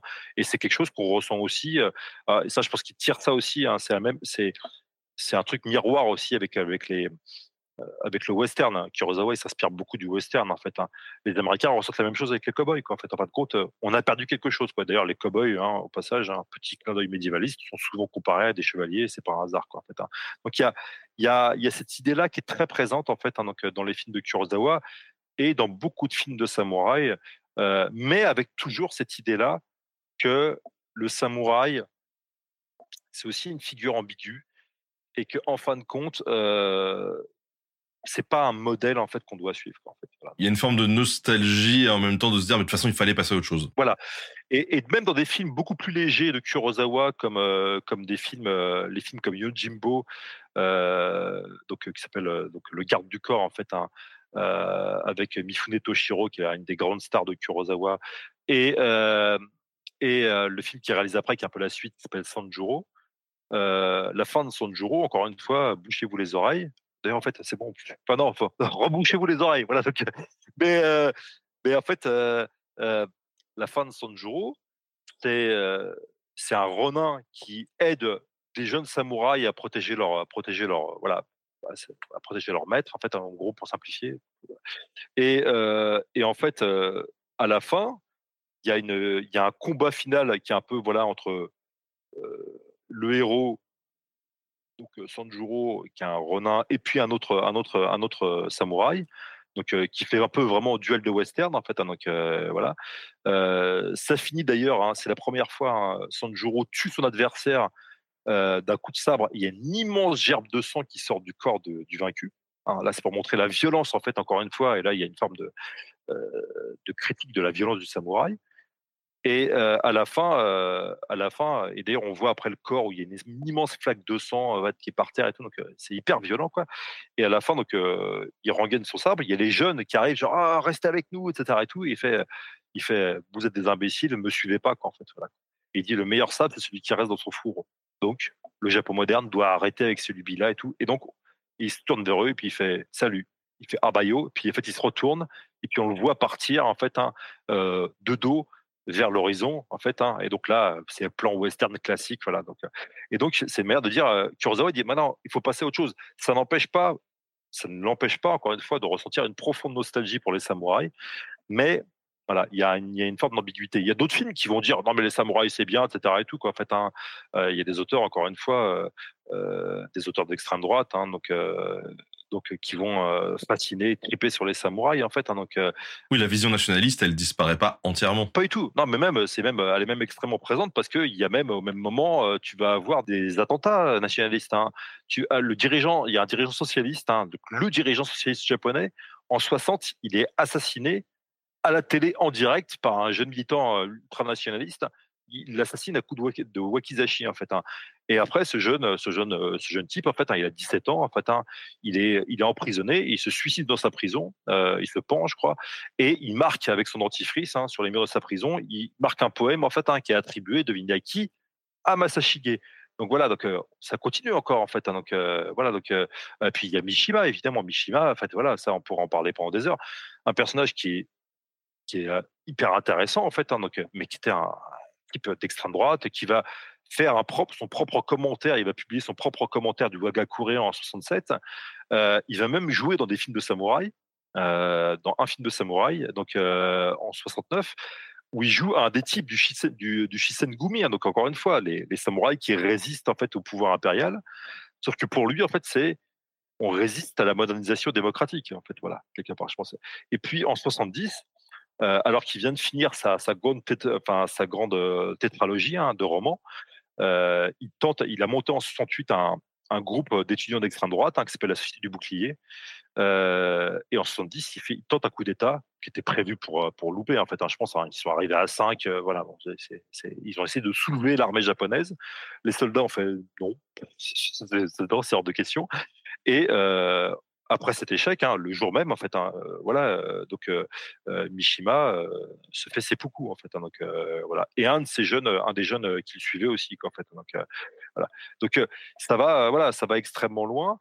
ça peut aller extrêmement loin. Donc cette vision ultra nationaliste du samouraï, elle perdure encore. Quoi. Et parfois, certains films, on sent qu'il y a une forme de réaction à ça. Quand on prend par exemple le film de, de le film de, Kobayashi euh, Masaki, en fait, hein, qui s'appelle le film qui s'appelle Harakiri, euh, film qui sort en 62. alors, c'est l'histoire d'un samouraï déchu, un renin, qui se présente dans la cour d'un seigneur et qui dit Je veux faire seppuku. Euh, et en fait, cette scène-là, ce, en fait, tout se déroule en fait. Alors après, il y a des flashbacks et tout, hein, mais tout se déroule autour de ça. Et en fait, tu te rends que ce film, c'est une attaque en fait sur la, c'est une dénonciation de l'hypocrisie de l'honneur des samouraïs, du prétendu honneur des samouraïs. Évidemment, derrière ça, Kobayashi, il attaque le militarisme. Ce qu'il faut savoir, c'est que euh, un an avant, enfin deux, trois ans avant, en fait, juste avant ce film, Harakiri, euh, il a fait une, trilogie de films hein, qui s'appelle La condition humaine, qui est en fait une qui, qui montre en fait hein, le parcours d'un soldat pendant, enfin d'un intellectuel en fait en l'occurrence, hein, qui a été, qui est devenu soldat de force en fait, hein, donc qui a été mobilisé de force pendant la Seconde Guerre mondiale. Donc il y a une critique, voilà. Kobayashi, en fait, quelque part, Harakiri, c'est un peu un prolongement de cette, cette trilogie-là, quoi, en fait. Donc, et donc, il y a des gens qui sont, qui sont sans pitié sur le, sur le, qui sont sans pitié sur la figure de samouraï. un autre personnage, en fait, hein, qui est très important, en fait, dans la culture populaire japonaise, hein, donc, qui est un peu l'équivalent, même si c'est c'est un peu facile de dire ça, mais pour montrer un peu l'influence qu'il a eu, c'est un peu l'équivalent de Walt Disney. C'est Tezuka Osamu, hein, donc un très grand mangaka hein, qui a créé notamment Astro Boy. Enfin, il a fait plein. Le nombre de mangas qu'il a fait est absolument énorme. Et par exemple, il fait, alors par exemple, voilà, bah, ça je l'ai montré tout à l'heure, le château de l'Aurore. c'est un, c'est alors c'est un, c'est comment, c'est un c'est un manga qui est traduit d'ailleurs en français aux éditions Cornelius, en fait. Hein, donc, c'est un manga qui, qui met en scène un jeune samouraï, mais, mais en l'occurrence, et son père veut construire, en fait, et ça se passe à l'époque Sengoku, je crois, en fait. Hein, donc, et son père veut construire un château à l'occidental, avec des canons, pour détruire, en fait, ses adversaires. Tezuka fait ça entre 59 et 61. Ce qu'il faut savoir, c'est qu'au même moment, il y a la renégociation du traité d'alliance avec les États-Unis.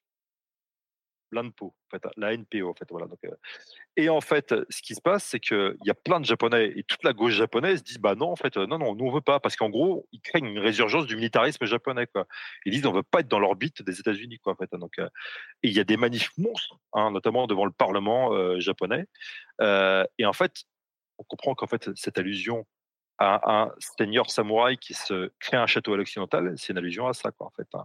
Et ça va tellement loin que, par exemple, Tezuka, il va présenter, par exemple, il va mettre en scène un des conseillers du seigneur. Et eh ben, sur son kimono, il porte des croix gammées. Plus on suit ces mangas, plus il évolue, plus les samouraïs dedans sont quasiment tous des salopards. Tous des, gens vraiment en fait et Tezuka qui est un type voilà qui je pense qu'il était marqué par la Seconde Guerre mondiale qui était plutôt d'un milieu populaire en fait ah non il était, médecin il était pas bourgeois en fait, il était médecin en fait. Donc, mais en tout cas, il était pas du pas là. Lui, pour lui, les samouraïs, c'est genre Donc, et il va plutôt mettre en scène après peu à peu des personnages plutôt euh, des des shinobi, hein, donc plutôt des ninjas en fait, hein, donc qui eux sont perçus un peu comme des héros populaires au Japon en fait. Hein, donc voilà. Et un autre un autre un autre par exemple en 65 ou en 64 en fait, donc il y a il y a ce ce comment ce manga pour adultes en fait on appelle ils appelaient ça à l'époque un gekiga en fait donc un manga pour adultes qui s'appelle euh, qui a été traduit il y a quelques années il y a une dizaine d'années en français il y a quatre tomes voilà donc là il y a ouais il y a 1000 c'est 1500 pages par tome en fait hein, donc euh, j'en ai que trois s'il y en a un qui je crois qu'il me manque le tome le tome 3. Donc si quelqu'un a le tome 3 à me refourguer pour pas cher, je suis pour. Euh, et dedans, en fait, alors Sanpei Shirato, son père, c'était pareil, c'était un communiste. Lui-même était communiste. Et en fait, ce Gekiga, ce manga, en fait, est hyper euh, lu à l'époque par les militants, par, les, par les, dans les facs de gauche japonaises. Et en fait, pourquoi? Parce que ça met en scène plutôt des hommes du peuple. Donc, ça se passe dans le Japon féodal. Et en fait, dedans, quand il, il fait parler des samouraïs et tout, en fait, les samouraïs sont quand même très mal perçus dedans.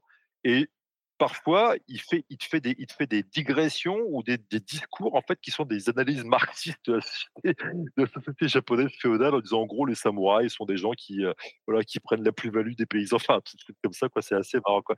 Et c'est, c'est délirant, en fait. Donc, et donc, euh, c'est, euh, c'est extrêmement populaire. C'est adapté aussi, c'était adapté.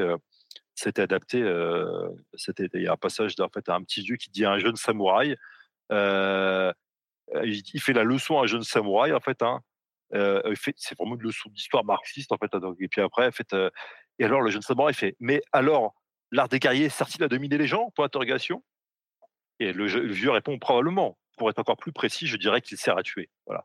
Donc en gros, l'art des guerriers, on comprend que l'art des guerriers, c'est le bushido. en fait, voilà. Donc, euh, le bushido concrètement, c'est une rigolade, c'est juste une forme de, justification. Voilà. Donc de l'oppression, enfin pour l'oppression des samouraïs. en fait. Hein, donc, et alors là, on, on parlait manga, mais on a parlé euh, cinéma avant. Euh, pour revenir vite fait au cinéma, euh, Miyazaki, il y, a des, y a des références aux samouraïs? Oui, parce que Miyazaki, c'est pareil, c'est un peu comme Tezuka. Hein. Miyazaki, c'est un pacifiste de gauche et tout. Alors évidemment, les samouraïs, voilà quoi, il leur fait. Bon, en fait, je pense que principalement, c'est dans Princess Mononoke, en fait. Et Princess Mononoke, quand on regarde bien, les samouraïs, bah, il n'y a pas vraiment de personnage de samouraï. Parce que le, jeune euh, prince, en fait, hein, quelque part, donc, euh, qui, en fait, euh, il vient d'un peuple euh, qui était pas, un- qui est pas un peuple, en fait, qui est un peuple un peu indigène, en fait, hein, qui est un peu à l'écart, en fait, hein, donc, donc qui est pas vraiment un peuple qui est considéré par beaucoup de Japonais, notamment les plus conservateurs, comme un peuple non japonais.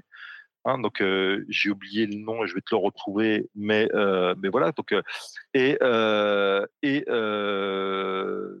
voilà donc euh, alors c'est intéressant parce qu'en plus il s'inspire de ça parce que alors Miyazaki en fait euh, voilà il s'inspire de ça. Je retrouve mes notes c'est mieux. Euh, voilà le jeune héros c'est Ashitaka en fait voilà. Donc il est membre du peuple des Emishi en fait hein, qui est un peuple encore une fois qui est pensé comme non japonais en fait hein, donc et en fait quand il fait ça Miyazaki il s'inspire aussi donc il est très influencé par un historien marxiste japonais qui s'appelle Amino Yoshihiko. Et en fait cet historien là dit attention l'histoire du Japon, c'est pas une histoire d'un peuple unique en fait. hein. C'est une histoire en fait hein, qui est euh, qui est pluriculturelle quoi en fait. hein. Donc euh, hein, là-dessus, je mais aussi hein, quand même, euh, faut toujours dire voilà donc euh, voilà il y a un bon bouquin je trouve sur euh, un très bon bouquin sur sur Princess Mononoke qui est sorti en fait hein, qui est assez complet et qui parle de ça. Et en fait sur Qui s'appelle sur, sur la piste de Princesse Mononoke, il s'appelle. sur la piste de Princess Mononoke, autant pour moi. Ouais. Donc, donc de Laura Montero Plata, et je crois que ça a d'abord été édité en, en espagnol, si je me souviens bien. Au Caporta, donc il est traduit en français.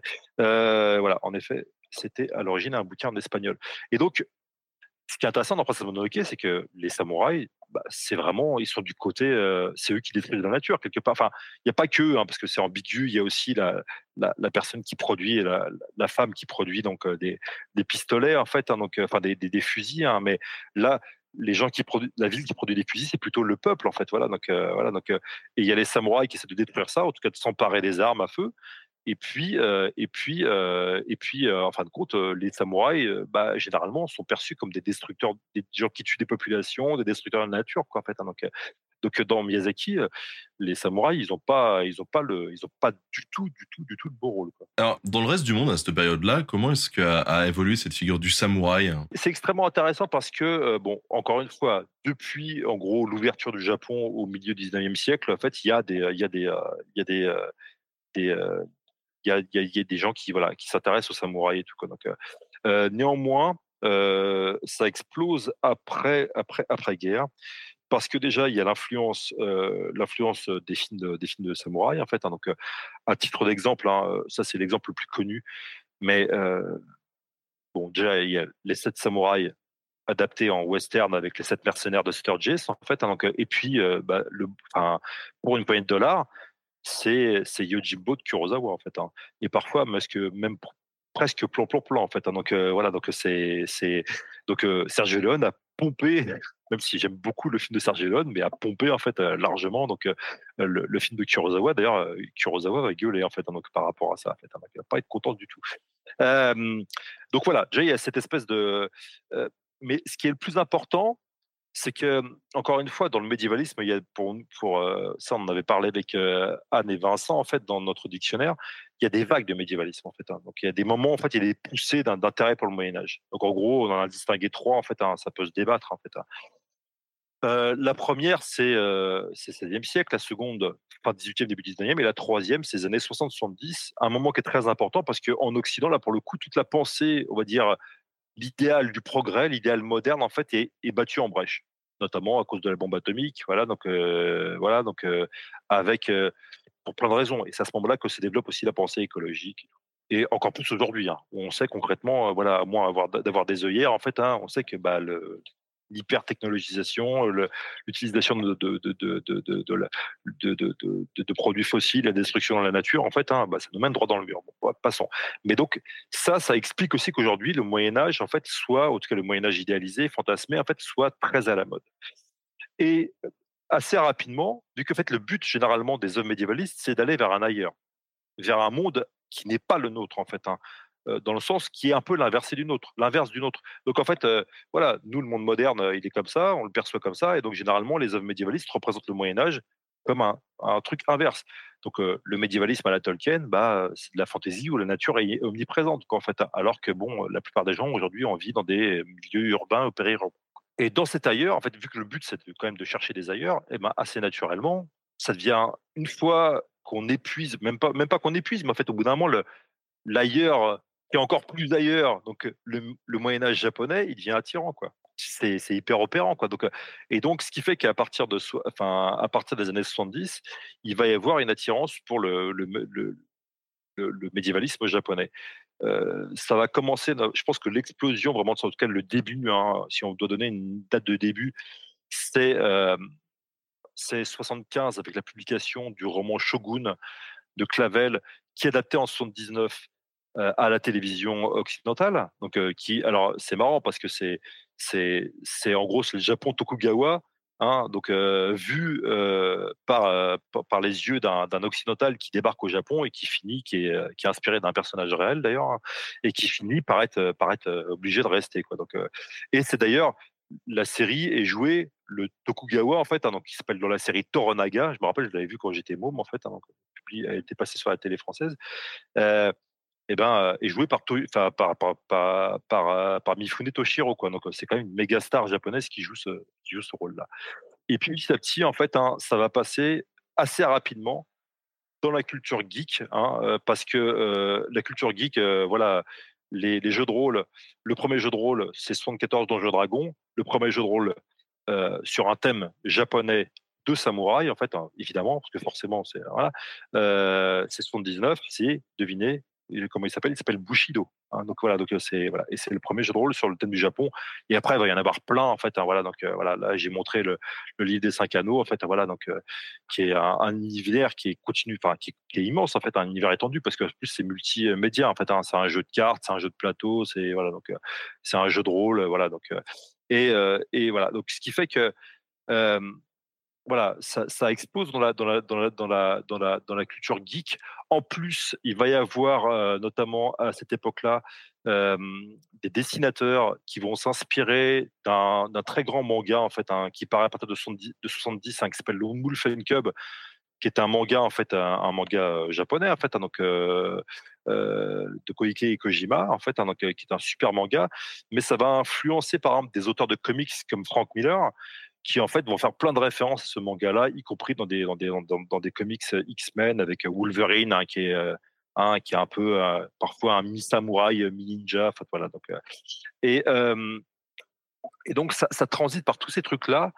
Ce qui fait que, moi, je pense aussi à un autre exemple, hein, dans le film Conan de 82, Conan, à un moment, il s'entraîne avec, avec un katana, quoi, en fait. Hein, donc, bon, voilà. Oui, tu vois, ça, auprès d'un maître. Voilà, auprès d'un maître qui fait vraiment euh, vieux, vieux sensei. Voilà. Donc, euh, donc tu vois, y a, ça, ça, ça, percole un peu dans, dans, la, dans, la, culture, euh, la culture pop et la culture geek avec en plus un autre aspect, euh, c'est que ça percole aussi dans la culture hip-hop. Et ça, c'est alors ça pour le comprendre, il faut revenir un petit peu au début du XXe siècle, parce que chez les Afro-Américains, y compris chez les chez les militants afro-américains, euh, il va y avoir l'idée que les Japonais, vu que les Japonais sont la première puissance en 1905, la puissance non occidentale, euh, c'est pas la première, mais en tout cas c'est la victoire la plus marquante, enfin une victoire extrêmement marquante. Hein.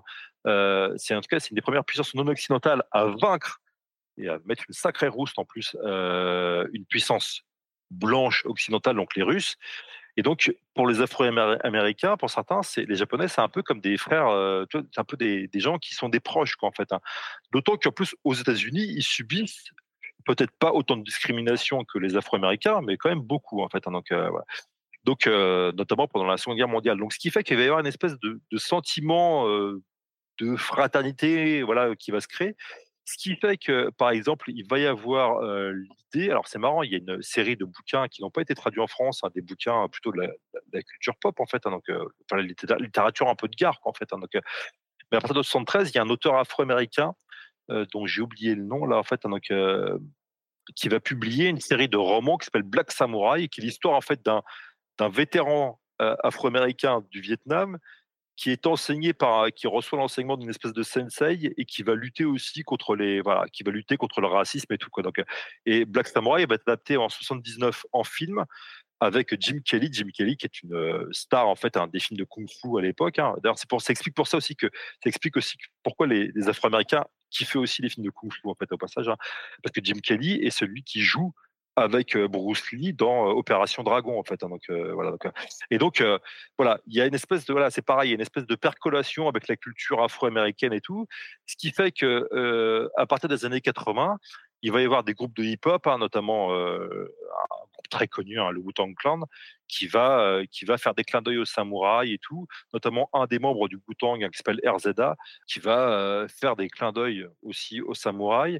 En France, par la suite, nous, on a Ayam ou des choses comme ça qui vont faire des. Il y a Ayam, mais aussi surtout Shuriken, qui est un des membres d'Ayam, qui va en 97 va faire dans son, dans son, dans son premier album solo. Euh, je sais pas si c'est le seul, mais en tout cas, je crois que c'est son premier en fait. Hein, il va faire une chanson qui s'appelle Samouraï. Euh, et c'est une chanson qui est hyper intéressante parce que ça parle, ça parle pas des samouraïs, ça parle de la vision ou du fantasme des samouraïs qui touche les mecs des quartiers quoi en fait hein, en France quoi.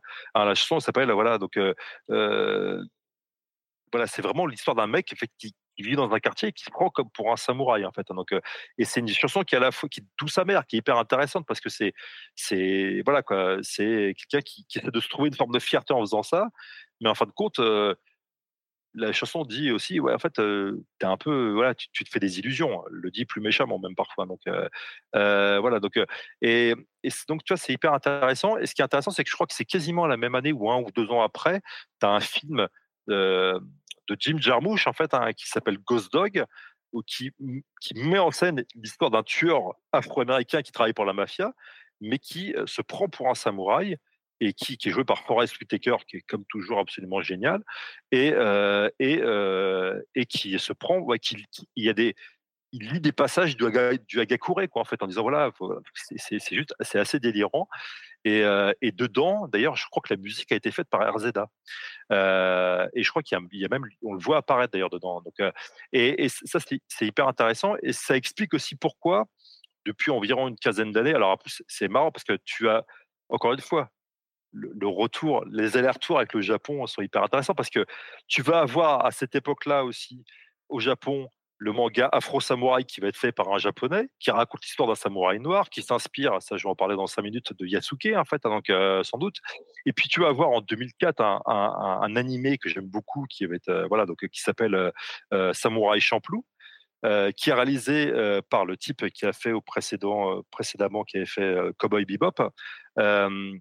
Et Samouraï Champloo, c'est un film, en fait, ça se passe à l'époque des samouraïs, mais il y a plein de références au hip-hop, en fait, un plein de références voilà, qui sortent. Voilà, tu vois des mecs. Et, en fait, les, les héros, c'est un, peu comme, un peu comme des artistes un peu de, rue. Enfin, tu vois, il y a, en fait, ils comparent un peu les samouraïs à des artistes de rue, en tout cas, des mecs un peu marginaux. Et en fait, tu te rends compte aussi que, vu que c'est quelqu'un, en plus, le réalisateur, en fait, hein, j'ai oublié ce son, entre de mémoire, j'ai oublié son nom. Le réalisateur, en fait, il a, il a, il a, il, a, dit ouvertement en fait, il a voulu faire en fait un, une, œuvre de samouraï qui montre la diversité du Japon et, et qui veut pas, il veut surtout pas en fait que ce soit une œuvre qui soit récupérable par les nationalistes. Et donc quelque part, les deux samouraïs en question vont traverser le Japon, encore une fois un peu comme des rappeurs, voilà, donc voilà, un peu comme des mecs issus de la rue, un peu vraiment comme des, voilà, donc parce que c'est des types un peu de la rue, quoi, en fait, voilà, donc et ils vont dans ce Japon, en fait, ça, se déroule à l'époque Tokugawa, dans ce Japon de l'époque Tokugawa, ils vont découvrir notamment le sort qui a été réservé aux chrétiens et tout, donc c'est, une manière de dire, en fait, tu vois, il y a, voilà, de dénoncer un peu le racisme, en fait, voilà, donc c'est, hyper intéressant, vraiment, c'est et, et, après, tu vois, encore une fois, aller, retour, aller-retour, parce que le type qui a fait Afro Samouraï après, euh, au début en 2000, son manga va être adapté aux États-Unis avec euh, des fonds, notamment Samuel L. Jackson, donc euh, l'acteur, voilà, donc Nick Fury, c'est quand même pas de la merde, donc, en fait, qui va donner des, qui va aider en fait, à cette série avec la musique qui est faite par RZA.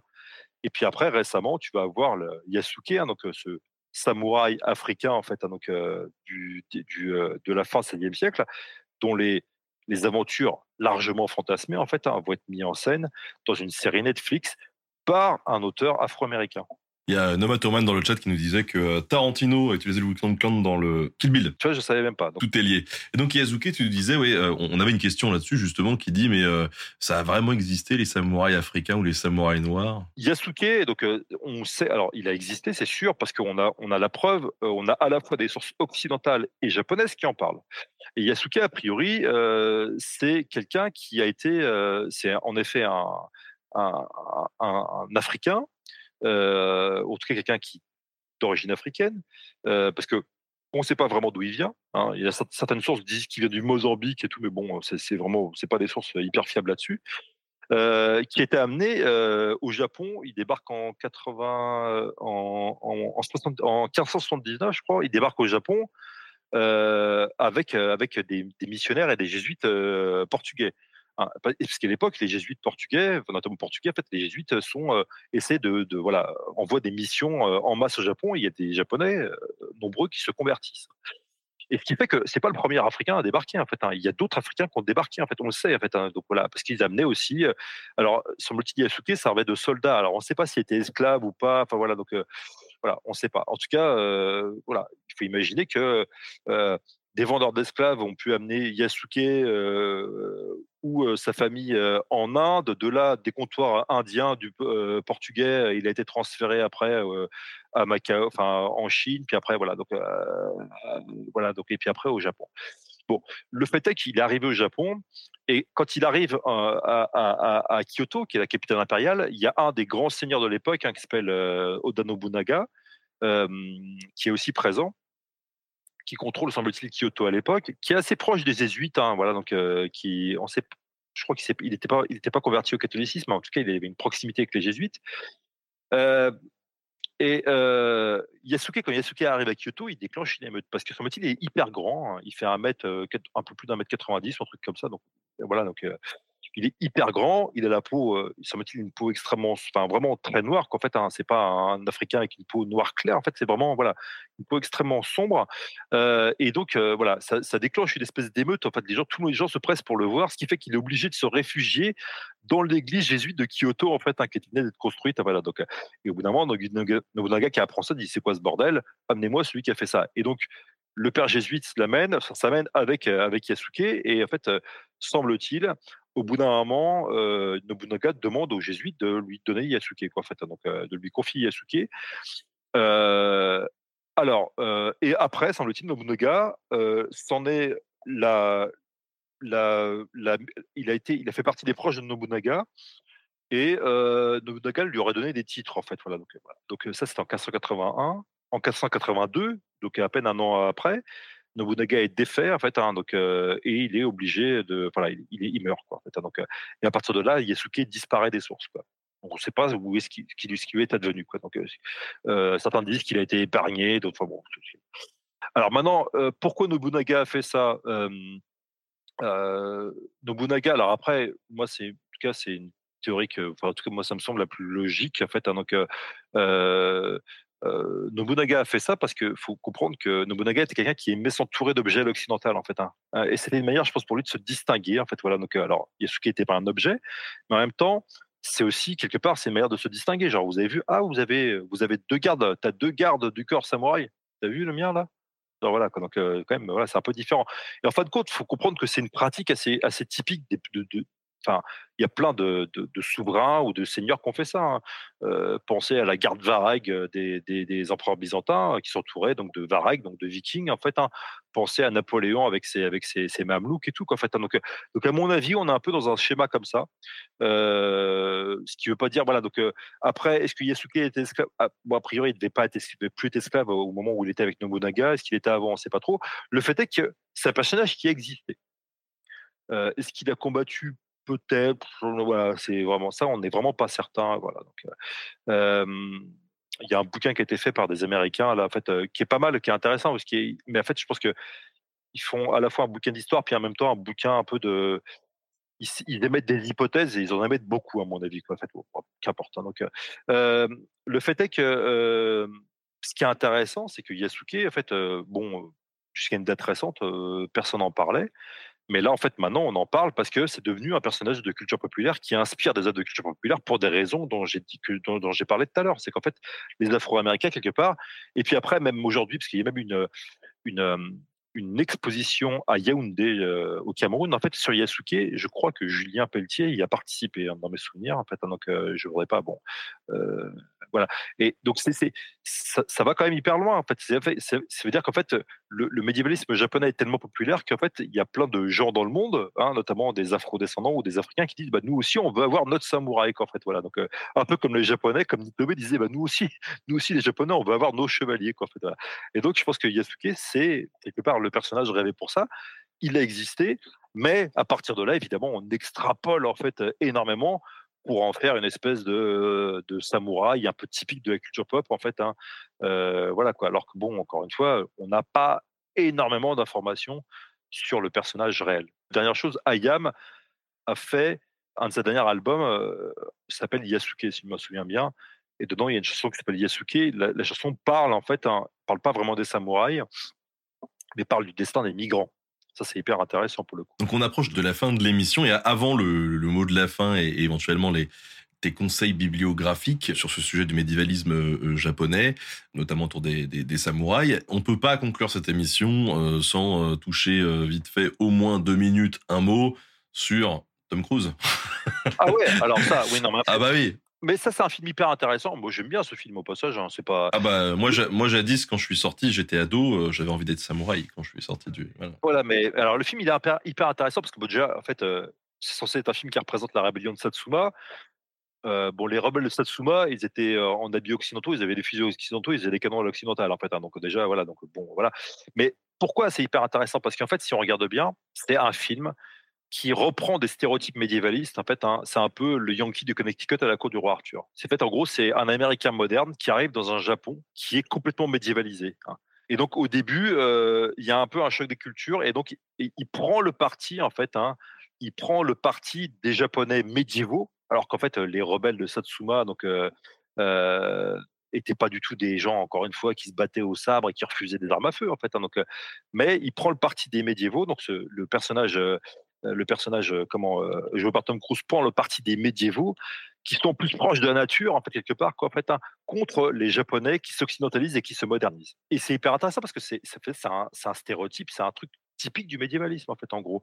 On essaie de retrouver une espèce de Moyen-Âge fantasmé, etc., parce qu'on regrette, hein, on a une forme de nostalgie vis-à-vis de ça, parce qu'on est angoissé vis-à-vis du monde moderne. Et en plus, avec l'aspect, hein, parce que dans le film, il compare assez ouvertement les, samouraïs à des Amérindiens, en fait il y a cette espèce au plus de complexe, hein, euh, voilà, de, de, vision, en fait, en tout cas, euh, voilà, rétrospective par rapport de culpabilité, hein, euh, par rapport au colonialisme, en fin de compte. Hein. donc, en tout cas, dire voilà, bon, bah, en tout cas, c'est comme ça que le personnage est joué, quoi, en fait. et donc, et d'ailleurs, si vous regardez bien, le film se termine. D'ailleurs, ça se termine exactement, euh, se termine exactement comme euh, euh, comme un Yankee, le roman de, de, Mark Twain, donc un Yankee du Connecticut à la, cour du roi Arthur, parce qu'à la fin, les chevaliers sont massacrés par, la, par les mitrailleuses. Quoi. Et si vous regardez bien, en plus ce trope hein, de la charge, enfin, c'est ce, lieu commun de la charge de cavalerie. Hein. Ça d'ailleurs, je vais faire bientôt une, en janvier, je vais faire une, en mars, en mars, je vais faire une intervention en séminaire là-dessus, hein, parce que le trope de la charge de cavalerie, le, lieu commun de la charge de cavalerie qui se brise de charge de cavalerie euh, ou de charge de cavalerie euh, chevaleresque qui se brise sur des armes modernes, c'est un, truc qu'on retrouve dans plein de films en fait, parce que ça représente, voilà, c'est vraiment le, crépuscule de la chevalerie et donc l'avènement du monde moderne. On le retrouve, euh, on le retrouve, on le retrouve par exemple dans un très grand film de Kurosawa qui s'appelle Kagemusha, qui, qui, parle d'un événement réel. Hein. donc c'est la bataille, c'est la bataille que gagne Nobunaga en fait sur un autre mieux en fait hein, donc euh, Takada Shinsen voilà euh, donc euh, en 1573 si je me souviens bien parce que Nobunaga a adopté en fait des formes des armes à feu à l'occidental et que son adversaire lui fait charger sa cavalerie voilà et sauf que dans le film de Kurosawa ça devient encore une fois le symbole d'un monde ancien qui disparaît voilà, avec toute la nostalgie que ça implique. Et donc là, dans le film de Tom Cruise, vous avez strictement la même chose. Hein. Donc en fin de compte, il faut, voir ce film, faut voir ce film euh, sous ce biais-là. Hein. c'est ça qui, est, qui, devient intéressant. Hein. euh, et évidemment, le film n'est pas fait. Euh, je ne sais pas s'ils ont prétendu avoir reconstitué l'histoire de manière authentique, mais le film n'a rien d'authentique. Et de toute façon, encore une fois, moi, je le répète, je pense que je l'ai déjà dit dans des interviews avec toi, quand vous voyez une œuvre médiévaliste, l'œuvre médiévaliste vous dira toujours plus sur l'époque où elle a été faite que sur l'époque qu'elle est censée représenter. Ça, c'est sûr à 100%. Même des œuvres qui prétendent reconstituer au moindre bouton de manchette, voilà, ou à la moindre maille de la côte, en fait, hein, le Moyen Âge, déjà c'est impossible. C'est impossible. Arrêtez, ça n'existe pas. Voilà. Et en fait, ces, œuvres-là, si vous les étudiez correctement, ça vous apprendre plus sur le contexte de la création de l'œuvre que sur l'œuvre, sur le temps, sur l'époque qui censée représenter. Et là, ça marche évidemment pour le dernier samouraï. En tout cas, si vous voulez en savoir un peu plus sur la, véritable histoire derrière le, dernier samouraï, euh, rendez-vous sur la, chaîne YouTube, hein, Nota Bene. On a, on a fait une vidéo là-dessus. Et euh, notamment, le, fait est que c'était pas un ricain, c'était, c'était un Français qui était là-bas. William, est-ce que tu aurais des livres, des documentaires à, conseiller aux gens qui nous écoutent pour euh, approfondir encore un peu ce, ce sujet? Oui, Alors, euh, pour ceux qui nous écoutent en podcast, euh, sachez que William vient de, de montrer euh, ses, mains pleines de. non, mais il y en a plein. Il, il, a, un paquet. Après, en fait, bon, déjà, il y a le bouquin de Postel en fait, hein, sur les 47 renins. Il a fait un bouquin moins cher, en fait, hein, les 47 renins, histoire d'un mythe en estampe. Ça, c'est pas mal. c'est intéressant. alors, beaucoup d'estampes sur les 47 renins, moi j'aime beaucoup. et donc son livre en fait hein, s'appelle Les Vaillants d'Aco. Euh, son livre, son gros livre, hein, Les Vaillants d'Ako, Philippe Postel, le mythe des 47 renins au Japon et en Occident, paru chez Classique Garnier. Voilà. Euh, je vous rappelle que s'il coûte trop, c'est vrai qu'il coûte cher, vous pouvez toujours demander à des bibliothèques de les acheter en fait, hein, ces livres-là. Alors en termes de Japon, euh, de Japon médiéval en fait, hein, donc il y a quand même Histoire du Japon médiéval qui est en poche chez Plus, hein, donc de Pierre-François Souiri en fait. ça c'est du classique, c'est du, c'est du, c'est du dense, mais c'est du bien. Voilà. Donc euh, voilà quoi. Donc euh, voilà quoi. Là euh, c'est c'est vachement chouette et tout. Donc il a aussi dirigé un bouquin. Alors il est un peu loin. Attends, je vais essayer de parce que je n'avais pas pris. Paru aux, presses universitaires, aux excellentes presses universitaires de Rennes. Samouraï, mille d'histoire, Pierre-François Souiri, c'est Presse Université de et édition Château des Ducs de Bretagne, parce que les Châteaux des Ducs de Bretagne à Nantes avaient fait une exposition sur les samouraïs qui était vachement bien.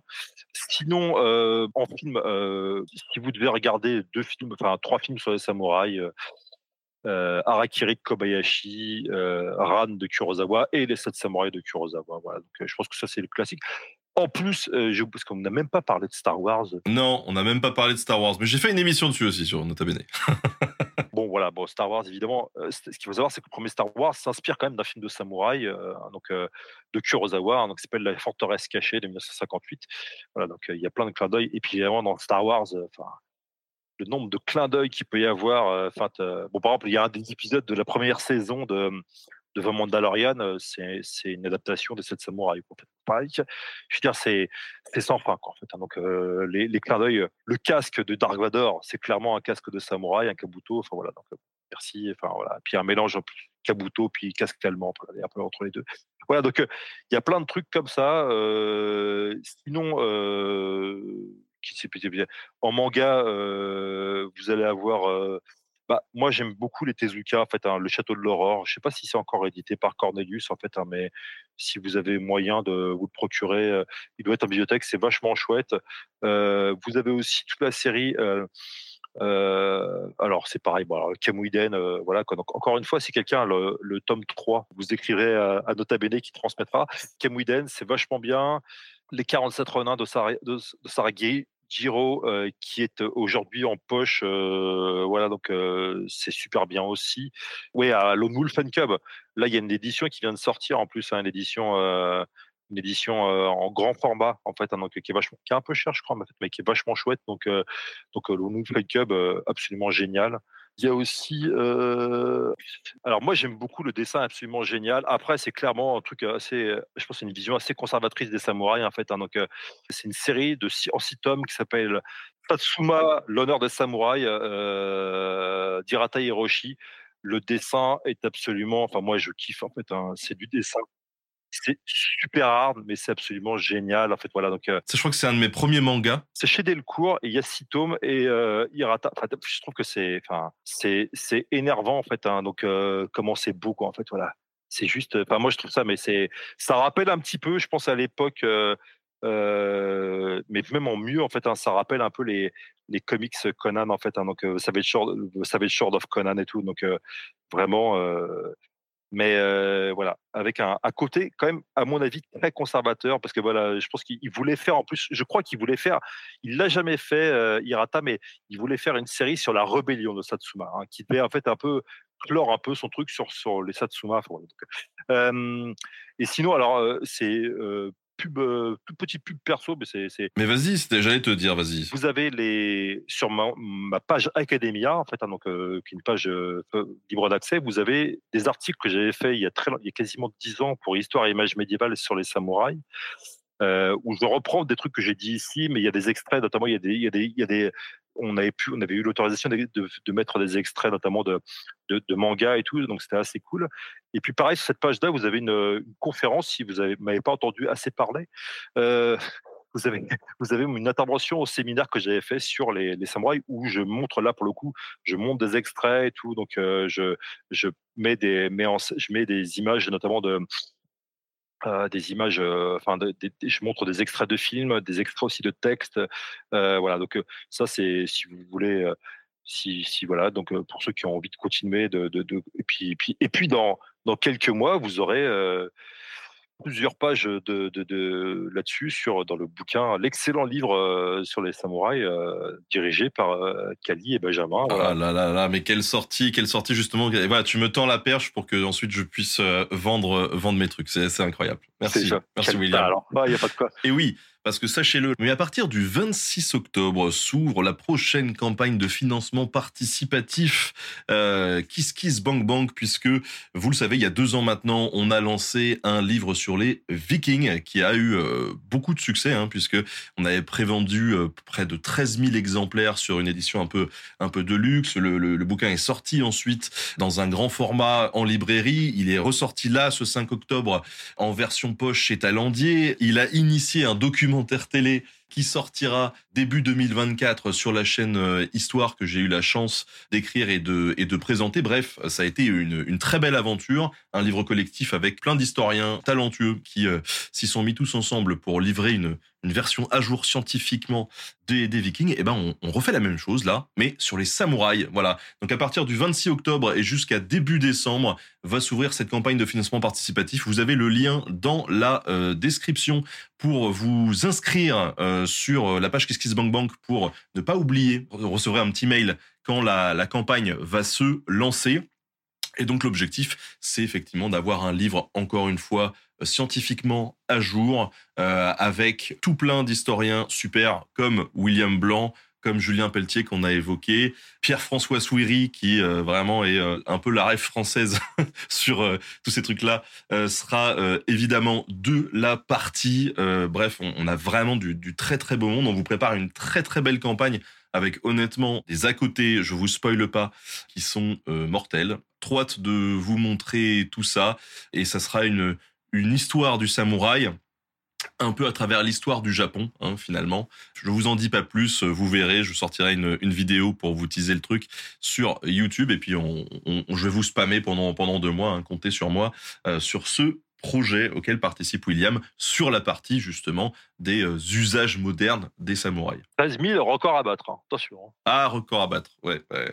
Est-ce que je peux ajouter encore deux petits trucs? Vas-y, allez, d'accord. Déjà, d'un truc sur les samouraïs, parce que j'ai quand même ma tasse Star Trek, hein, donc euh, je ne peux pas, voilà, je suis un Trekkie forcené. Donc, euh, bon, les Klingons dans Star Trek, hein, c'est des mi-samouraïs, mi-vikings. Voilà. C'est voilà. Donc euh, bon, voilà. Donc c'est un petit clin d'œil encore une fois pour voir que les samouraïs percolent dans quand même pas mal de trucs de la culture populaire.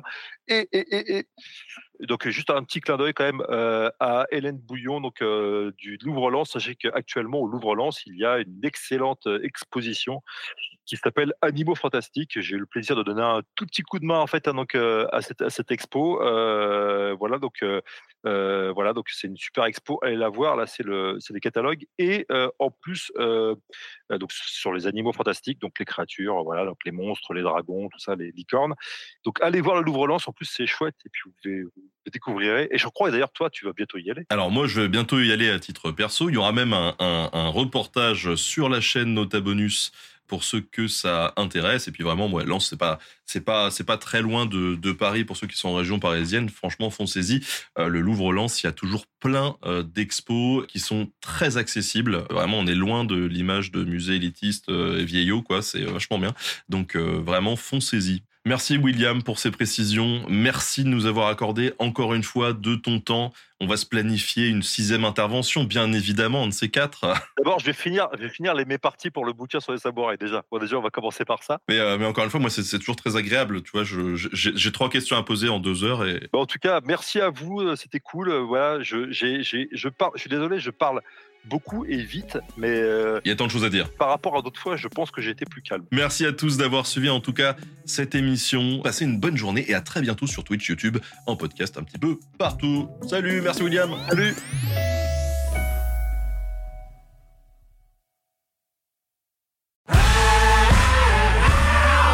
Si vous avez aimé ce podcast, vous aimerez aussi mon autre podcast, Callisto, dans lequel je vous raconte des mythes et des légendes.